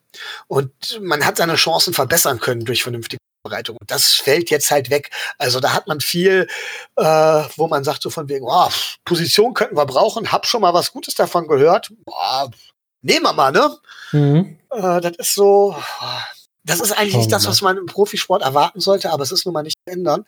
Und jeder Spieler bei dem es Fragezeichen gab, jeder Spieler, bei dem es Fragezeichen gab, ist im Grunde genommen ähm, davon beein beeinflusst und jeder Spieler stellt dementsprechend ein Risiko dar. Ja. Und da gehe ich nicht nur von Verletzungen aus, sondern auch Spieler, die zum Beispiel ähm, nicht zum nicht zum zum Combine eingeladen waren ähm, oder dort aus irgendwelchen aus welchen Gründen auch immer nicht dementsprechend performt haben. Selbst ein Joe Burrow ähm, stellt jetzt ein Risiko dar, weil er glaube ich beim Combine ja nicht geworfen hat.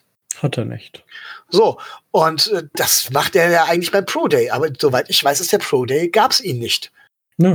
Burrow hat keinen Pro Day gehabt. Und selbst das kann ihm jetzt kann tatsächlich zu, zu Schaden führen. Ich meine, das Wichtigste aber, ist natürlich, sind die Interviews, die sind, haben stattgefunden, aber. Ja.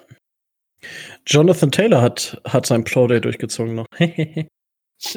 Schauen wir mal. Nee, aber wie gesagt, ich glaube, damit haben wir die Frage aber auch vollumfänglich beantwortet zum jetzigen Standpunkt. Ich meine, zum Thema Draft wird's, ich würde nicht sagen Sonderfolgen, sondern reguläre Folgen, die dann halt länger werden, wo wir sicherlich mal einen Mock-Draft machen werden vor der ersten Runde. Vielleicht von der zweiten. Wir werden auf jeden Fall auch noch mal einen sieben Runden Miami Dolphins Mock machen. Ich glaube, das können wir insoweit schon mal versprechen. Ja, ich glaube, es muss jetzt auch bald mal mit dem Draft losgehen, weil das sind dann ja, ja wenn er tatsächlich so läuft, ne? Ein Monat noch. Ja, genau, ist es noch, ja, etwas weniger sogar. Ja. Ähm, also haben wir noch drei, drei Folgen. Also im, Grunde, also im Grunde genommen steht es fest, wir werden jetzt verschiedene Positionen durchgehen müssen. Äh, wir werden äh, verschiedene Mockdrafts machen müssen.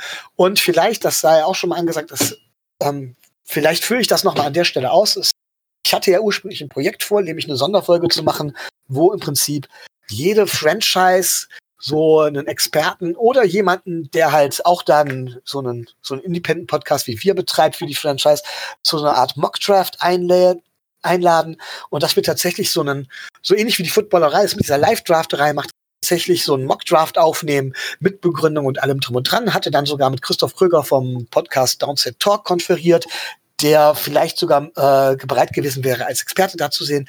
Und ähm, die große Enttäuschung ist, dass sich von den ganzen Franchises, die hätten teilnehmen können, gerade mal zehn Franchises gemeldet haben, plus wir wären wir elf Franchises gewesen. Also nicht mal die Hälfte der Franchises hat sich gemeldet, beziehungsweise geantwortet, ist für nötig gehalten zu antworten. Ja, gut, so scharf würde ich es jetzt nicht formulieren. Ja, doch, ich bin ein bisschen enttäuscht. Ja, ja gut. ganz ehrlich zu. Natürlich, wäre ich auch, wenn, wenn, wenn das Projekt halt, also. Es gibt halt immer, es gab halt immer dieses Football is Family und so weiter und das gibt es jetzt halt eben nicht. Aber ich habe jetzt schon von einigen dieser elf, dieser zehn anderen zehn Franchises gehört, die gesagt haben, verdammt, das Projekt wäre so cool. Nicht alle, aber einige haben gesagt von wegen, lass uns doch trotzdem irgendwas auf die Beine stellen und vielleicht kriegen wir da ja trotzdem noch irgendwas als Sonderfolge, so als als Mock-Draft oder sowas hin. Da müssen wir dementsprechend mal. mal gucken. Aber ich glaube, das wäre dann tatsächlich eine Sonderfolge und keine Stay, ja, st stay tuned, würde ich sagen. ja. Schauen wir mal. Also von, also von mir, äh, von mir wird es auf jeden Fall einen Mock geben. ich komme nicht. Ich werde auch wahrscheinlich ja, wenn ihr wollt, könnte ich mich auch darauf äh, einigen, noch einen Two-Round-Mock zu machen. Ähm, vielleicht nicht hier im Podcast, sondern verschriftlicht oder so. Ähm, müsste man dann nicht dann sehen, aber das soll an dieser Stelle nicht diskutiert werden. Okay. Weil wir, wir zwei Stunden haben wir schon fast wieder. Ach, oh, okay. Gut. Ähm, wird Zeit für sagen, Frühstück, sagst du, ja? Ich wollte gerade sagen, ich hab, hier wurde gerade schon geklopft. Ähm, ich werde jetzt die Folge beenden, dann darf ich sie auch noch gleich bearbeiten und dann hoffe ich, dass ich sie heute noch rauskriege. Ansonsten kriegt ihr Sonntagmorgens, wenn ihr sonst um 10 Uhr in der Kirche gewesen wärt, würdet ihr dann den Podcast kriegen. Spätestens, spätestens am Sonntag hört ihr ihn. Aber ich ja. hoffe noch heute Abend. Gut. Also, bis bald. Bis bald. Es war mir wieder eine Freude. Das äh, möchte ich natürlich noch gesagt haben. Und äh, ja, bleibt gespannt auf die Dinge, die da, die da kommen. Und danke nochmal für eure Fragen, äh, für die vielen Fragen, für auch die ab und zu mal einen kleinen Spaß. Äh, es ist immer wieder eine Freude, wenn wir eure Fragen beantworten dürfen, können, wenn es hoffentlich auch zu eurer Zufriedenheit ist. Mir hat es wieder Spaß gemacht. Danke mich fürs Dasein und äh, wir hören uns wieder. Ciao, ciao.